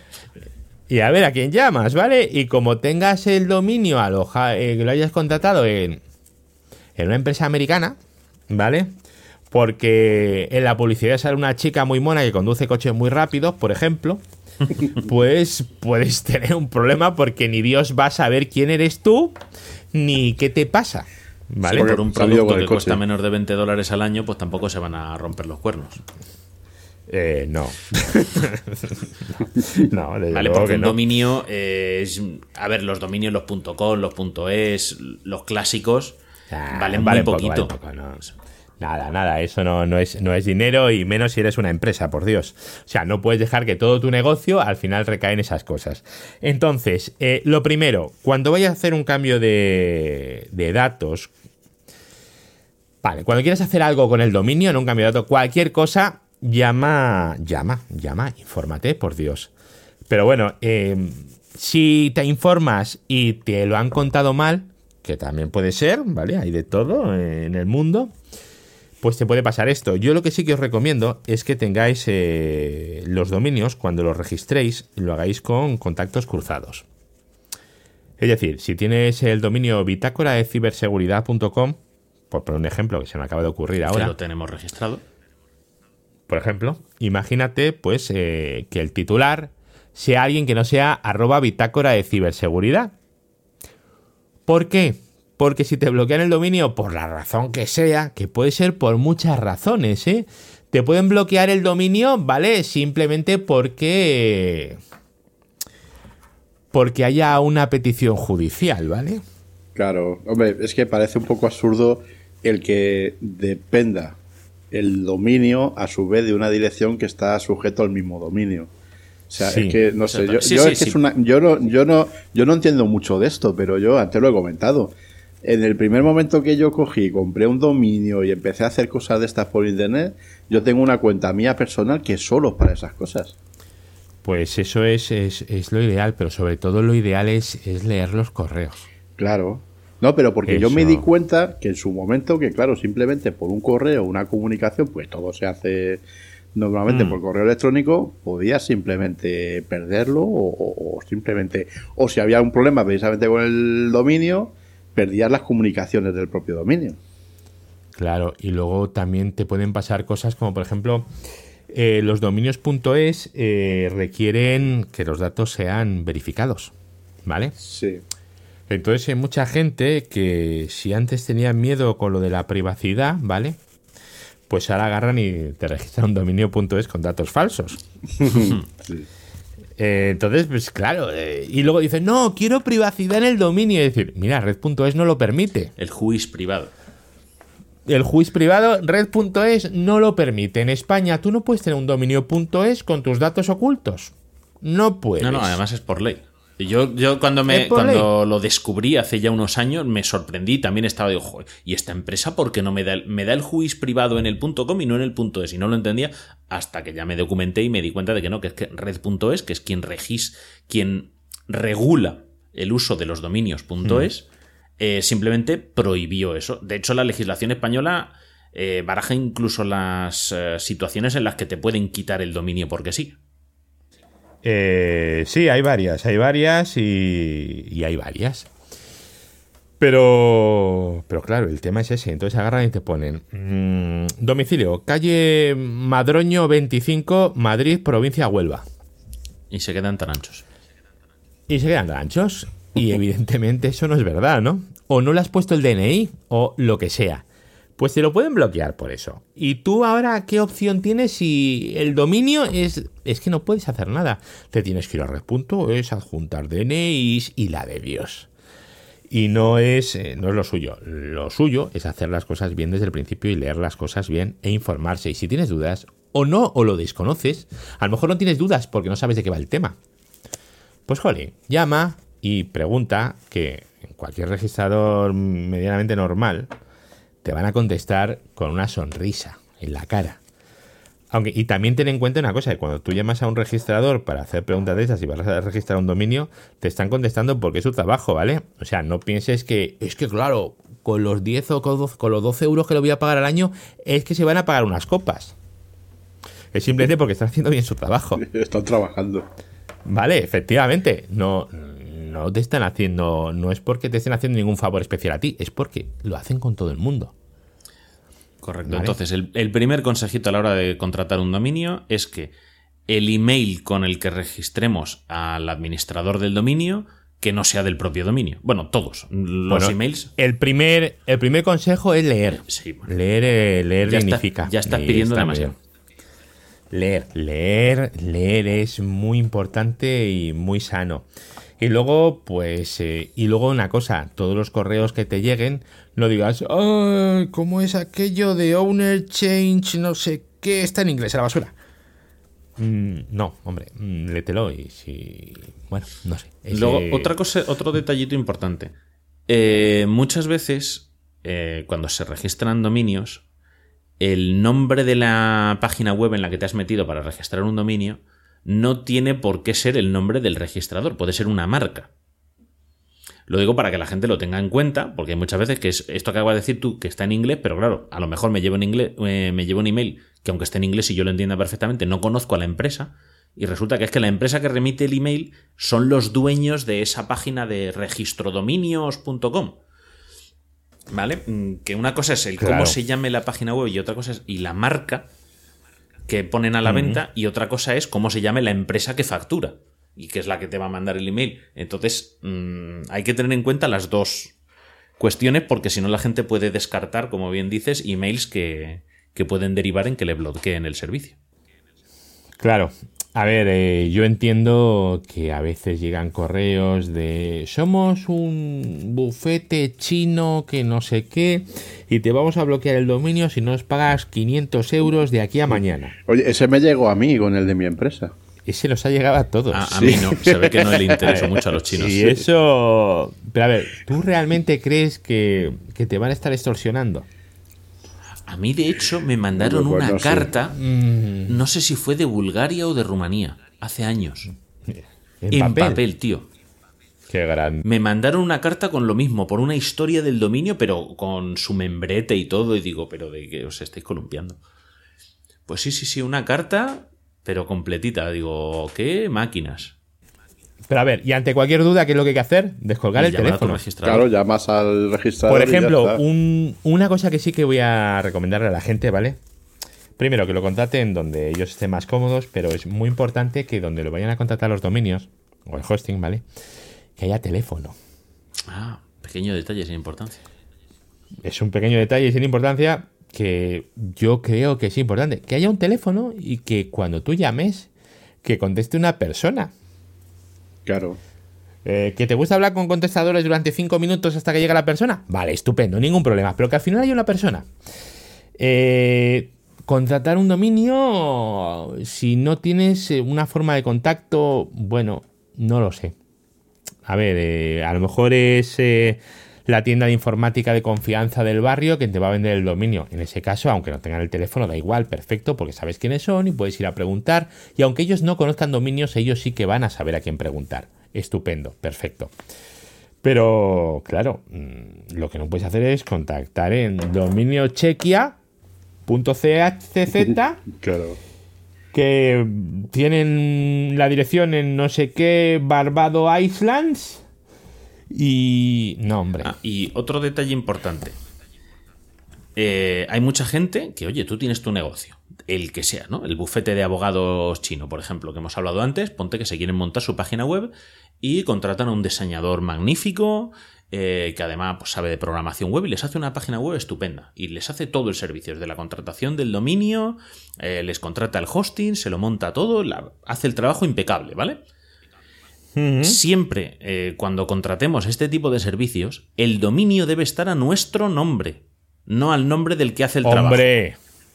Vale, perdón, sí, eso es una obviedad. sí, es una obviedad, pero es que hay mucha gente que no lo hace. Y es como ir a comprar un piso y poner el piso a nombre de tu abogado en vez de tuyo.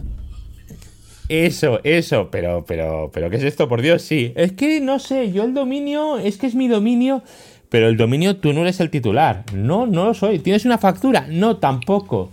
Eh, ¿Y esto cuando te has comprado un coche, lo has hecho igual o cómo va el tema? Oye, el otro día, el otro día me, me contaban a mí una empresa, tiene que ver con esto.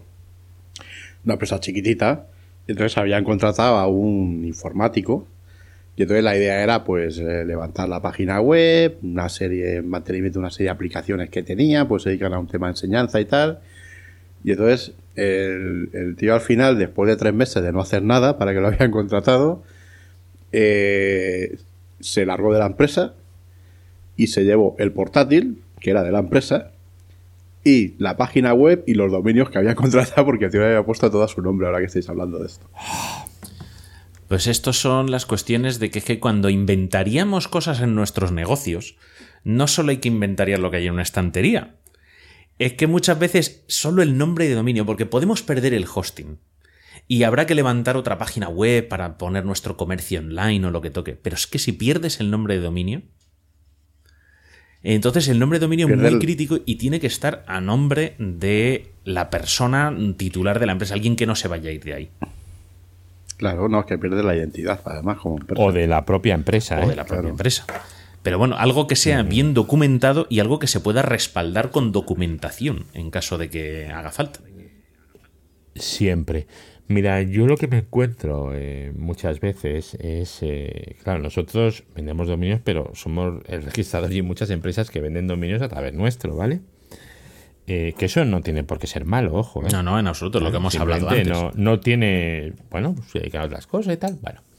Pues a veces te llama alguno que es cliente de un cliente de un cliente de un cliente. No sabes muy bien de dónde ha salido y te dice, no, es que el dominio es mío, entonces quiero que hagas no sé qué. Y dices, mira, llámate a tu proveedor, ¿no? Mm, o tienes algún problema. No, es que quiero borrar el email de tal persona. Y te llaman y te cuentan esas cosas. eh, claro, cuando tú llames tienes que tener certeza, cuando tú contrates un dominio, que por teléfono no van a hacer nada. ¿Vale? Eh, porque si tú lo has contratado todo a tu nombre, pero puede llamar eh, el frutero de la esquina a darte de baja el dominio, pues va Todos mal. sabemos que los fruteros son gente peligrosa. A ver, frutero. No, eh, ya, lo sé, ya lo sé. Ha, sido, ha sido mal elegido. Que no, no, que estaba de broma, hombre. Quería decir, yo qué sé. Sí, sí, pero que puede llamar a otra persona, decir que eres tú. Puede llamar a otra persona. decir que le, te cambie los datos. En nuestro caso, puede llamar, eh, puede llamar quien sea. A mí me ha pasado que ha llamado a alguien que tú sabes que trabaja en esa empresa. Quiero hacer tal cosa, tú no eres la persona autorizada. Y luego enterarte que es que la habían despedido. Uf. Ojo. qué peligro. Ojo. Ese tipo, ese tipo de cosas se tienen que tratar con mucho, muchísimo, muchísimo cuidado. ¿Vale?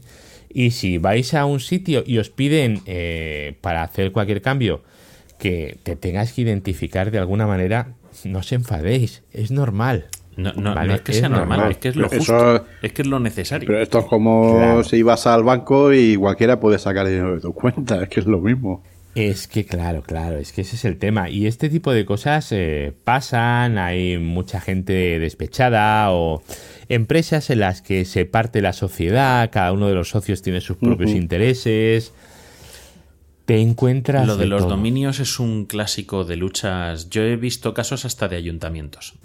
De cambiar de gobierno, o sea, haber elecciones municipales, irse un gobierno, entrar un gobierno nuevo de un partido político distinto y el partido hmm. político anterior irse con el dominio. Eh, bueno, eso por suerte en España está regulado. Sí, está regulado, pero eh, cuando yo me enteré, porque tuve una relación con una persona del ayuntamiento, una relación laboral, hmm. eh, les dije, oye, mira, pasa esto. Digo, cuando me meto en el ayuntamiento, digo, es que hay dos páginas distintas. Dice, sí, sí, es que la anterior corporación se llevó el dominio. Digo, hombre, sabes que solo puedes reclamar, ¿no? Que es un punto esta. Dice, no, no, si reclamado está, llevamos dos años esperando. Bueno, eh, los realmente los nombres de municipios solo puede ser el titular el ayuntamiento. Sí, pero aquí era. Sí, pero mm, ya sabes que esto es mm, burocracia y administración. Una cosa es lo que diga la ley y otra cosa es cuándo lo lleve a cabo. No, no, que. No, pero que no puedes cambiar, no puedes mm, poner el nombre de otra persona. Otra cosa es que en vez de poner sanfernandodenares.es pongas ayuntamiento de San Fernando de Henares.es. Pues fue así, no lo sé. Pues algo, algo así. Sí, algo así. Pero el caso es que lo tenían. Se supone que como era un punto es, lo pueden reclamar y tenían derecho y es de justicia. Pero pues ahí estaban esperando. Y aunque y de todas formas, digo, los... incluso aunque se lo den, vale, sí es del ayuntamiento, pero pues no lo sé, es que igual era simplemente que les daban las contraseñas o el anterior correo electrónico y entonces hasta que les hagan mm. los cambios pertinentes o no lo habían reclamado por la vía adecuada y estaban tardando una barbaridad. Pero vamos, que era un eh. follón y por lo que has dicho tú, por lo mismo un empleado que ha sido despedido de forma justa o injusta un, lo que sea, y en este caso pues era una corporación de gobierno de un ayuntamiento que se había ido y dice, pues nos llevamos lo que podamos. Sí, bueno, y luego está lo otro, que es que tienes un dominio que te lo gestiona un tercero, que haya montado una página web de venta de móviles que nunca llegan a su destino y el dominio está a tu nombre. Claro. Pues ahí tenemos a los hombrecitos de verde que te van a hacer una llamada en la Guardia Civil, me refiero. Con lo cual, todo lo que esté a tu nombre lo tienes que cuidar muchísimo. Si está a tu nombre, está a tu nombre y está bajo tu responsabilidad para todo. Entonces no puedes desentenderte. Es muy importante los dominios, son muy importantes, mucho. Y no puedes ni registrarlo en cualquier sitio ni hacer con ello lo que quieras. O sea, tienes que ser muy, muy, muy estricto me surge una duda respecto de esto. Eh, en gran cantidad de sitios, tú para levantar un dominio tienes un formulario y pones los datos que te dé la gana y te levantan el dominio yo puedo poner los datos de otra persona, aunque sea un email que controle yo. Tú puedes poner los datos de otra persona. Y entonces cuando los hombrecillos de verde vayan a esa otra persona. Pues cuando vayan a esa otra persona, agarrarán, irán a esa otra persona y como tú tienes los logs de direcciones IP y de todo, se podrá demostrar con una facilidad escandalosa si ha sido o no ha sido. El susto que se lleva el otro no se lo quita nadie. El susto no se lo lleva nadie, efectivamente. No se me había ocurrido. Pero tú piensas que eh, en cualquier hoster eh, tú tienes que guardar logs de mucho tiempo. Y de hecho. cinco años aquí en España. Sí. Pues no lo sé. La verdad es que no, lo sé. yo, yo creo que sí. Ahora estaba cambiando todo eso. No, hay una ley que hicieron a partir de los atentados de los trenes en Madrid que exige Hay una normativa específica. Eh, para servicios de comunicaciones, o sea, ya sean llamadas de teléfono o incluso correos electrónicos, eh, los metadatos de la comunicación, llamémoslo, sí. me parece que la ley te exige guardarlo en España al menos un año y con orden judicial pueden exigirte dos. Otra cosa es que la empresa pueda decidir guardarlos más tiempo, que puede. O sea, pero el mínimo que exige la ley mm. me parece que es un año. Mira, si te dedicas a esto del hosting, ya te digo yo que los datos los tienes. Eh, ¿Por qué? Pues porque siempre hay historias y la Guardia Civil llama, los Mossos llaman y tiene, te vienen con, con órdenes judiciales y tal. No, o sea, eso no hay problema. El anonimato en Internet no es tan así como lo que la gente se cree. No, no, desde luego. O sea, esto hay que tenerlo claro. Y eh, de todas formas, se supone que cuando tú contratas un dominio es para dar un tipo de servicio.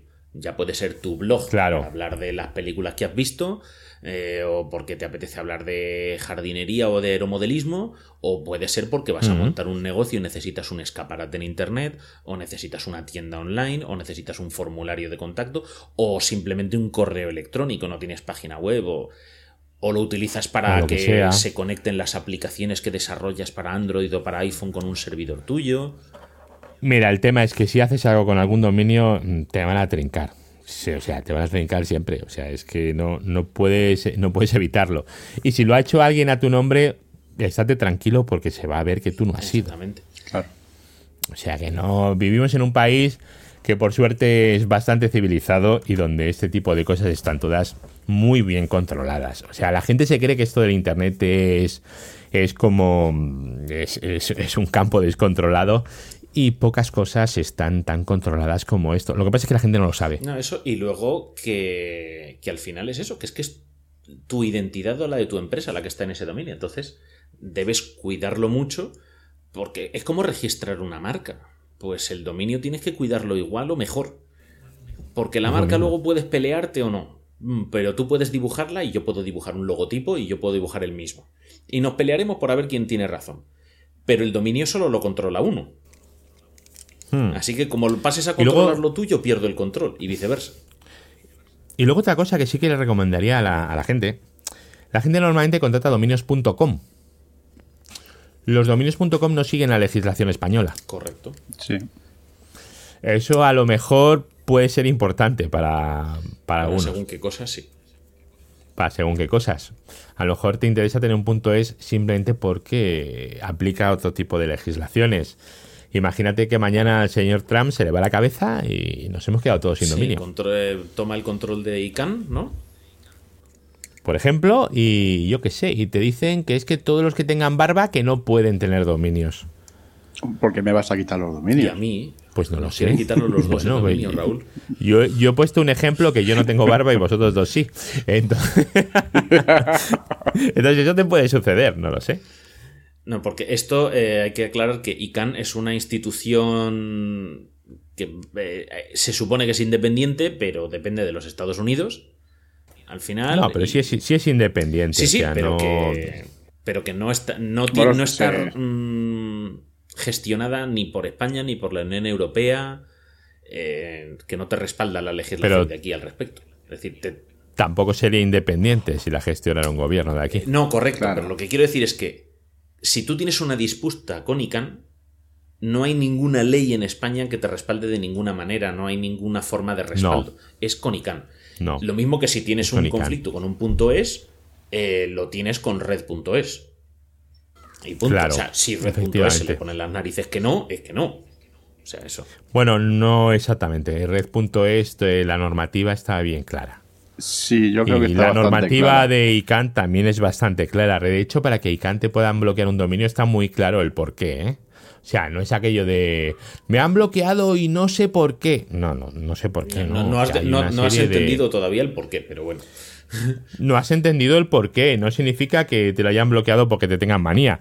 Hay unos cuantos casos que es, pues, por orden judicial. Son iguales que en España, realmente. Son calcos prácticamente, ¿vale? Y pues puede ser por algo así. Eh, oye, vamos a, si os parece, porque llevamos ya un tiempecito. Eh, hemos hablado ya de los dominios, hemos hablado de seguridad física. Eh, simplemente ya para terminar, vamos a hablar de garantía de los datos. Ah, importante, porque tú has hecho mucho hincapié en que todo lo tenéis en Madrid. No sé si quieres decir algo con eso. Cuando, cuando, no, pero espera. Cuando muchas veces cuando a un cliente nuestro, cuando vas a ver a alguien tal no sé qué, se le propone el que los datos los almacene en un servidor externo, aunque sea una copia de seguridad, siempre todo el mundo lo primero que te dice es que qué pasa con la seguridad de esos datos, que cómo se garantiza, primero, que no se los van a quitar y que además van a estar ahí disponibles. Pues firmando un contrato. Eso es. No, no tiene más. Como un contrato de confidencialidad cuando entras a trabajar en una empresa o cuando dos empresas colaboran para vender un producto. Al final tú mm. firmas un contrato y obviamente confías en la otra parte. En que lo va a cumplir. Evidentemente. Eh, lo que te tienen que explicar es muy bien todo en un papelito y te lo firman todo lo que no venga evidentemente en el contrato de adhesión que tienes una vez que te das de alta del servicio. Evidentemente, todo lo que sea completar el contrato de adhesión. Eso se pide, se redacta y fuera, si es que no, no tiene más misterio. Y el, por ejemplo, vosotros, eh, hmm. para acceder a lo que un cliente, ¿no? Pues contrata un servidor virtual en vuestras máquinas y un servidor virtual pues que utiliza para lo que sea, para montarse una VPN. Sí, uno físico, da igual, sí. Eh, Bueno, vosotros tenéis, eh, donde tenéis los CPDs, tenéis temas de control de acceso, ¿no? Solo pueden entrar personal de la empresa, identificado debidamente. De hecho, cuando estuvimos nosotros, nos identificaron, tuvimos que dar el DNI, nos hicieron firmar. Y porque íbamos contigo. Y, fu- y fuisteis conmigo de la manita, efectivamente. Eso, eso te iba a decir que nos dejaron, nos dejaron pasar a pesar de todo. Sí. Entonces, quiero decir que eso da una garantía también de que ahí no entra cualquiera y puede conectar un USB al disco duro que le dé la gana, ¿vale? Respecto a lo que No, no, no. decía Raúl. Y, y el tema de acceso desde el exterior entiendo que lo tenéis totalmente controlado para solo acceder desde las oficinas. Eh, solo se puede acceder desde lo que es la red de gestión, ¿vale? Que es eh, desde la oficina, los puestos autorizados y desde, la, desde las VPNs las personas autorizadas. No todo el mundo tiene acceso Correcto, a todo, Correcto. ¿Vale? Entonces tiene que tener acceso quien tiene que tener acceso. Quien no tiene que tenerlo, no tiene que tenerlo. Y luego, evidentemente, mira, hay una cosa muy, muy, muy, muy tontorrona. Eh, los emails, por ejemplo, por poner una cosa muy concreta, tú tienes un email en nuestra plataforma, ¿vale? Yo no tengo forma de ver la password. Correcto. Si, si yo no puedo ver la password, a mí no me la pueden robar. Perfecto. Ese- por ¿Sabes? ahí van las preguntas, ¿no, Raúl? Es... Sí, por el tema de privacidad y de seguridad de la información en definitiva. Claro, es como cuando Porque- alguien me llama y me dice, ¿me puedes decir mi password? Pues no, no puedo. Te puedo decir Ah. cómo cambiarla. o cómo y cómo o cómo intentar recuperarla, ¿no? Sí, bueno, recuperarla no te puedes recuperar, puedes cambiarla. Por generar una nueva, pero no. Claro, entonces si a la hora de recuperarla, pues hay una cosa que se llaman logs. Eh, desde tal IP, tal usuario, o que se ha conectado con tal usuario, ha intentado, eh, ha regenerado la contraseña. Con tal navegador, tal versión, tal, pues esas cosas. Claro. Además, vosotros como centro de datos estáis sujetos a normativa específica, ¿no? Nosotros tenemos su normativa, sí, claro, Sí. por el todo el tema de los datos que se tienen que Eso mantener y tal, las responsabilidades y tal, sí. Hay una normativa específica, lo que pasa es que te voy a decir la verdad, no en mi campo y no la conozco. Bueno, pero por algo es una empresa y trabaja más gente. Claro. Efectivamente, yo no puedo, yo no puedo saber de todo. De hecho, en concreto no, no sé gran cosa. Sé que por ahí tengo algunos compañeros con papeles y tal que hacen cosas. Y el tema este de la adecuación al nuevo Reglamento Europeo de Protección de Datos, ¿tú tienes idea de cómo puede afectar a la gente que contrata hostings? Eh, o, sea, o Pues- servidor- o espacio físico para servidores físicos, me da igual. Pues la verdad es que eso es un tema un poco peleagudo, ¿vale? Porque imagínate que tú eh, contratas un servidor y lo tengo yo, ¿vale? Un servidor físico. Es decir, que yo te pago para que me hagas un hueco en uno de tus armarios y meter hierro. Y metes tu servidor físico. Vale. ¿Dónde está el servidor físico? En mi infraestructura, ¿no? Claro. ¿Yo me tengo que hacer responsable de unos datos en los que yo no tengo acceso? De hecho, en este caso ni siquiera tú le das tratamiento a los datos. Claro. Claro, pero los tengo yo. Es que la ley es un poco así. No, claro, lo que pasa es que por eso te preguntaba, porque la normativa en este caso a ti te exige, o te va a exigir, porque va a entrar en vigor también, Sí. una serie de medidas de seguridad y tal, aunque Mm. no seas ni responsable, ni, ni traten los Sí, datos, ni nada, simplemente por ver. ser... Claro, claro. Evidentemente, eso, a ver, pero eso ya lo tienes, ¿vale? Lo único Sí. que han hecho ha sido ponerlo en papel. Eso es. Yo bueno, creo que no lo lo, puedo- lo tenéis, lo tenéis vosotros. No está tan claro que lo tuviese todo el mundo. Hombre, habrá, habrá Eh, bastante gente que lo tenga. bueno. Habrá algún Waltrapa por ahí que no, pero. Hombre, no sé. A ver, la copia de los datos y tal, sobre todo en las máquinas virtuales, tienes que tenerlo para tu propia protección. No hablo de la del cliente, ¿eh? Sí. Imagínate que el cliente te da igual. Pero si a ti se te cae, se te rompe, yo qué sé, unos discos duros con datos de tus clientes, ¿qué le dices a tus clientes? Mira, no bonito, a mí se me ha roto un servidor y como a mí se me ha roto, tú te quedas sin web. Pero no Claro. pasa nada, ¿eh? Buen rollito. No puedes decir eso, ¿no? Tienes que protegerte a ti no mismo. sería serio. Claro. Hombre, es que no, no, no, no, no, no es razonable. Entonces tú primero tienes que tener un, tienes que tener backup, pero, pero por ti, por ti, no Claro, por tu cliente, sino por, por ti. Y hasta que no entendamos todos eso, que es que a quien beneficias es a ti mismo, hacer una copia de los datos de un cliente tuyo te beneficia a ti. Otra cosa es que tengas que tener datos, eh, que le hagan los backups cada X días o todos los días o, o que tengas backup de las últimas seis horas. Ojo, eso son cosas ya diferentes, ¿vale? Claro.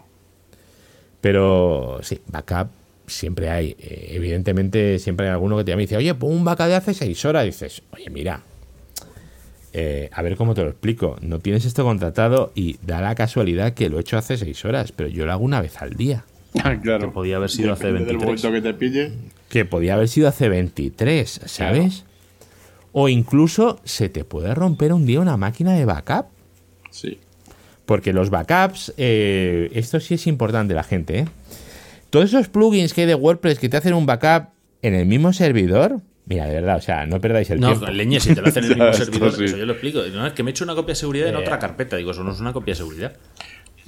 Bueno, Pues, pues, a ver, es una copia de seguridad por si borras el contenido del archivo de Word y lo quieres recuperar ahí en el momento, pero ya está, o sea, no, no sirve para otra cosa. No, no, de, de verdad, de verdad, hay gente que hace cosas muy extrañas.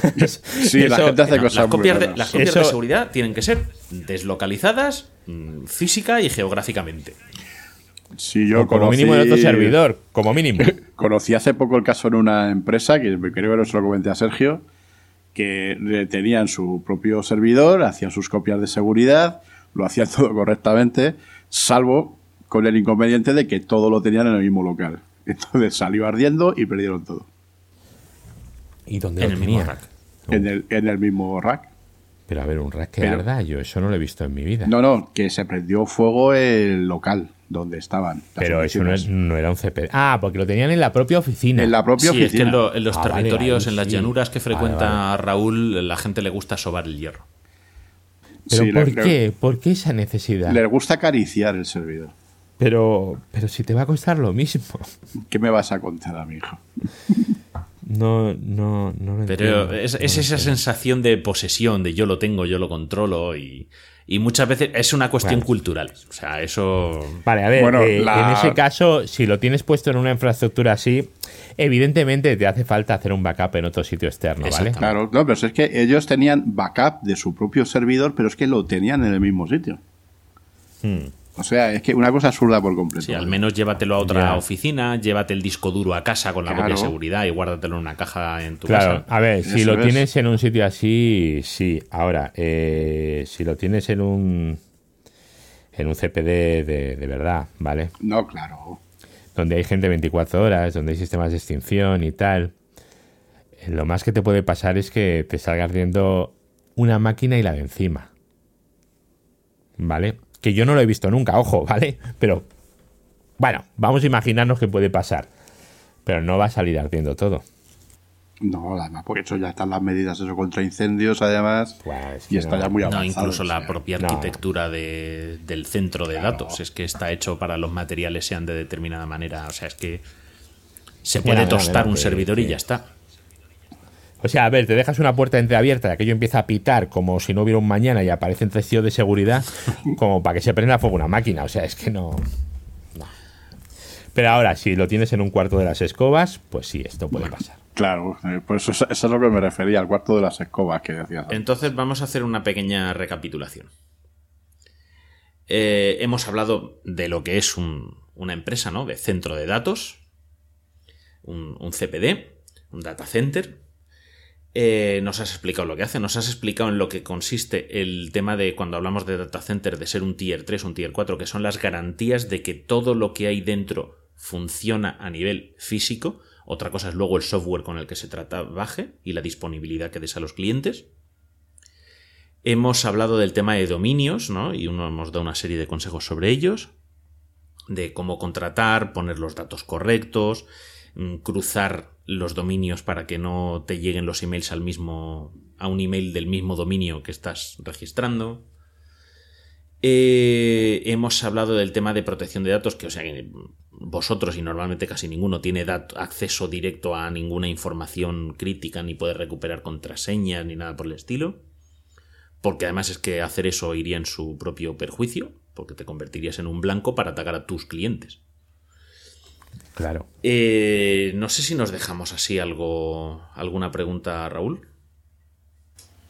No, hombre, podríamos estar hablando siete horas, pero habrá que comer y eso, ¿no? Sí, bueno, y a lo mejor. no despistas de la hora, hombre, no despistas.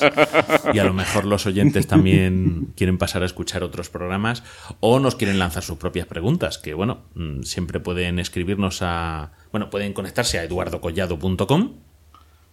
¿Vale? Y con nosotros pueden contactar en avpodcast.net barra ciberseguridad. Ahí tienen un formulario en el, para cada episodio para poner comentarios. Pueden escribirnos a ciberseguridad.vpodcast.net, por Twitter en Vitaciber, arroba Vitaciber. Pueden buscarnos en Facebook, que todavía no lo hemos borrado. Eh, pueden dejarnos tanto a Eduardo como a nosotros reseñas en iTunes. ¿Vale? Con, con cinco estrellitas y porque no se pueden más. Y pues nada, si la gente tiene dudas, consultas, si quiere, bueno, dejaremos los enlaces a, la web de Tecnocrática en, las notas del programa. Sí. Aún así, de todas formas, que llevamos hablando tal no sé qué, Eduardo, da las coordenadas de, de la empresa bueno, pues, y todo eso. Eh, la empresa es tecnocrática, pero bueno, la web de... A ver, esto es como todo. Nuestras webs tampoco es que estén muy, muy trabajadas, ¿vale? Es nuestra, nuestra asignatura pendiente, pero lo haremos próximamente. A ver, eh, lo que nosotros sí que tenemos eh, muy bien es el panel de control, que es panel.neodigit.net. Ahí os podéis dar de alta y una vez que os deis de alta, lo que podéis hacer si queréis, y ya lo dejo aquí en bitácora de ciberseguridad, ¿vale? Eh, lo que tenéis que hacer es llamar al 91005 9090 preguntar por mí y, os tendremos que hacer un buen precio, me imagino. Pues, pues sí, pues sí. Así que eso es una cosita que podemos dejar. Si os parece, todo el que haya llegado hasta aquí, yo creo que se lo merece. Lo dejamos, por supuesto. Además, bueno, eh, los que nos escuchen saben que, que, nuestros podcasts y todos los de V Podcast están alojados en, los, en, estos data centers de, de, Neodigit, que es mm. la marca de hosting, pero vamos, de Tecnocrática. Eh, Raúl y yo hemos tenido la oportunidad de ir a ver esos discos duros. ¿Sabrías decirnos así a ojo cuánto tiene AV Podcast ahí metido? A ojo. Eh, si te esperas un momento, te lo vamos digo. a decírselo a la audiencia. Tic tac, tic tac. Así en. A ver cuántos megas tenemos ahí de MP3 subidos. Eh, solo MP3 o en general a ver en la página web pues hay MP3 y hay fotografías y las bases de datos del WordPress, que tampoco... Estará allí la información confidencial también de Pedro. La información confidencial de Pedro. ¿Sabéis cuál hay aquí un problemita? A ver.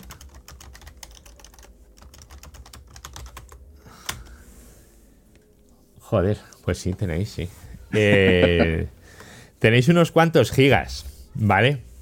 Y yo os, daría toda la información, pero ¿sabéis cuál es el problema? Dime.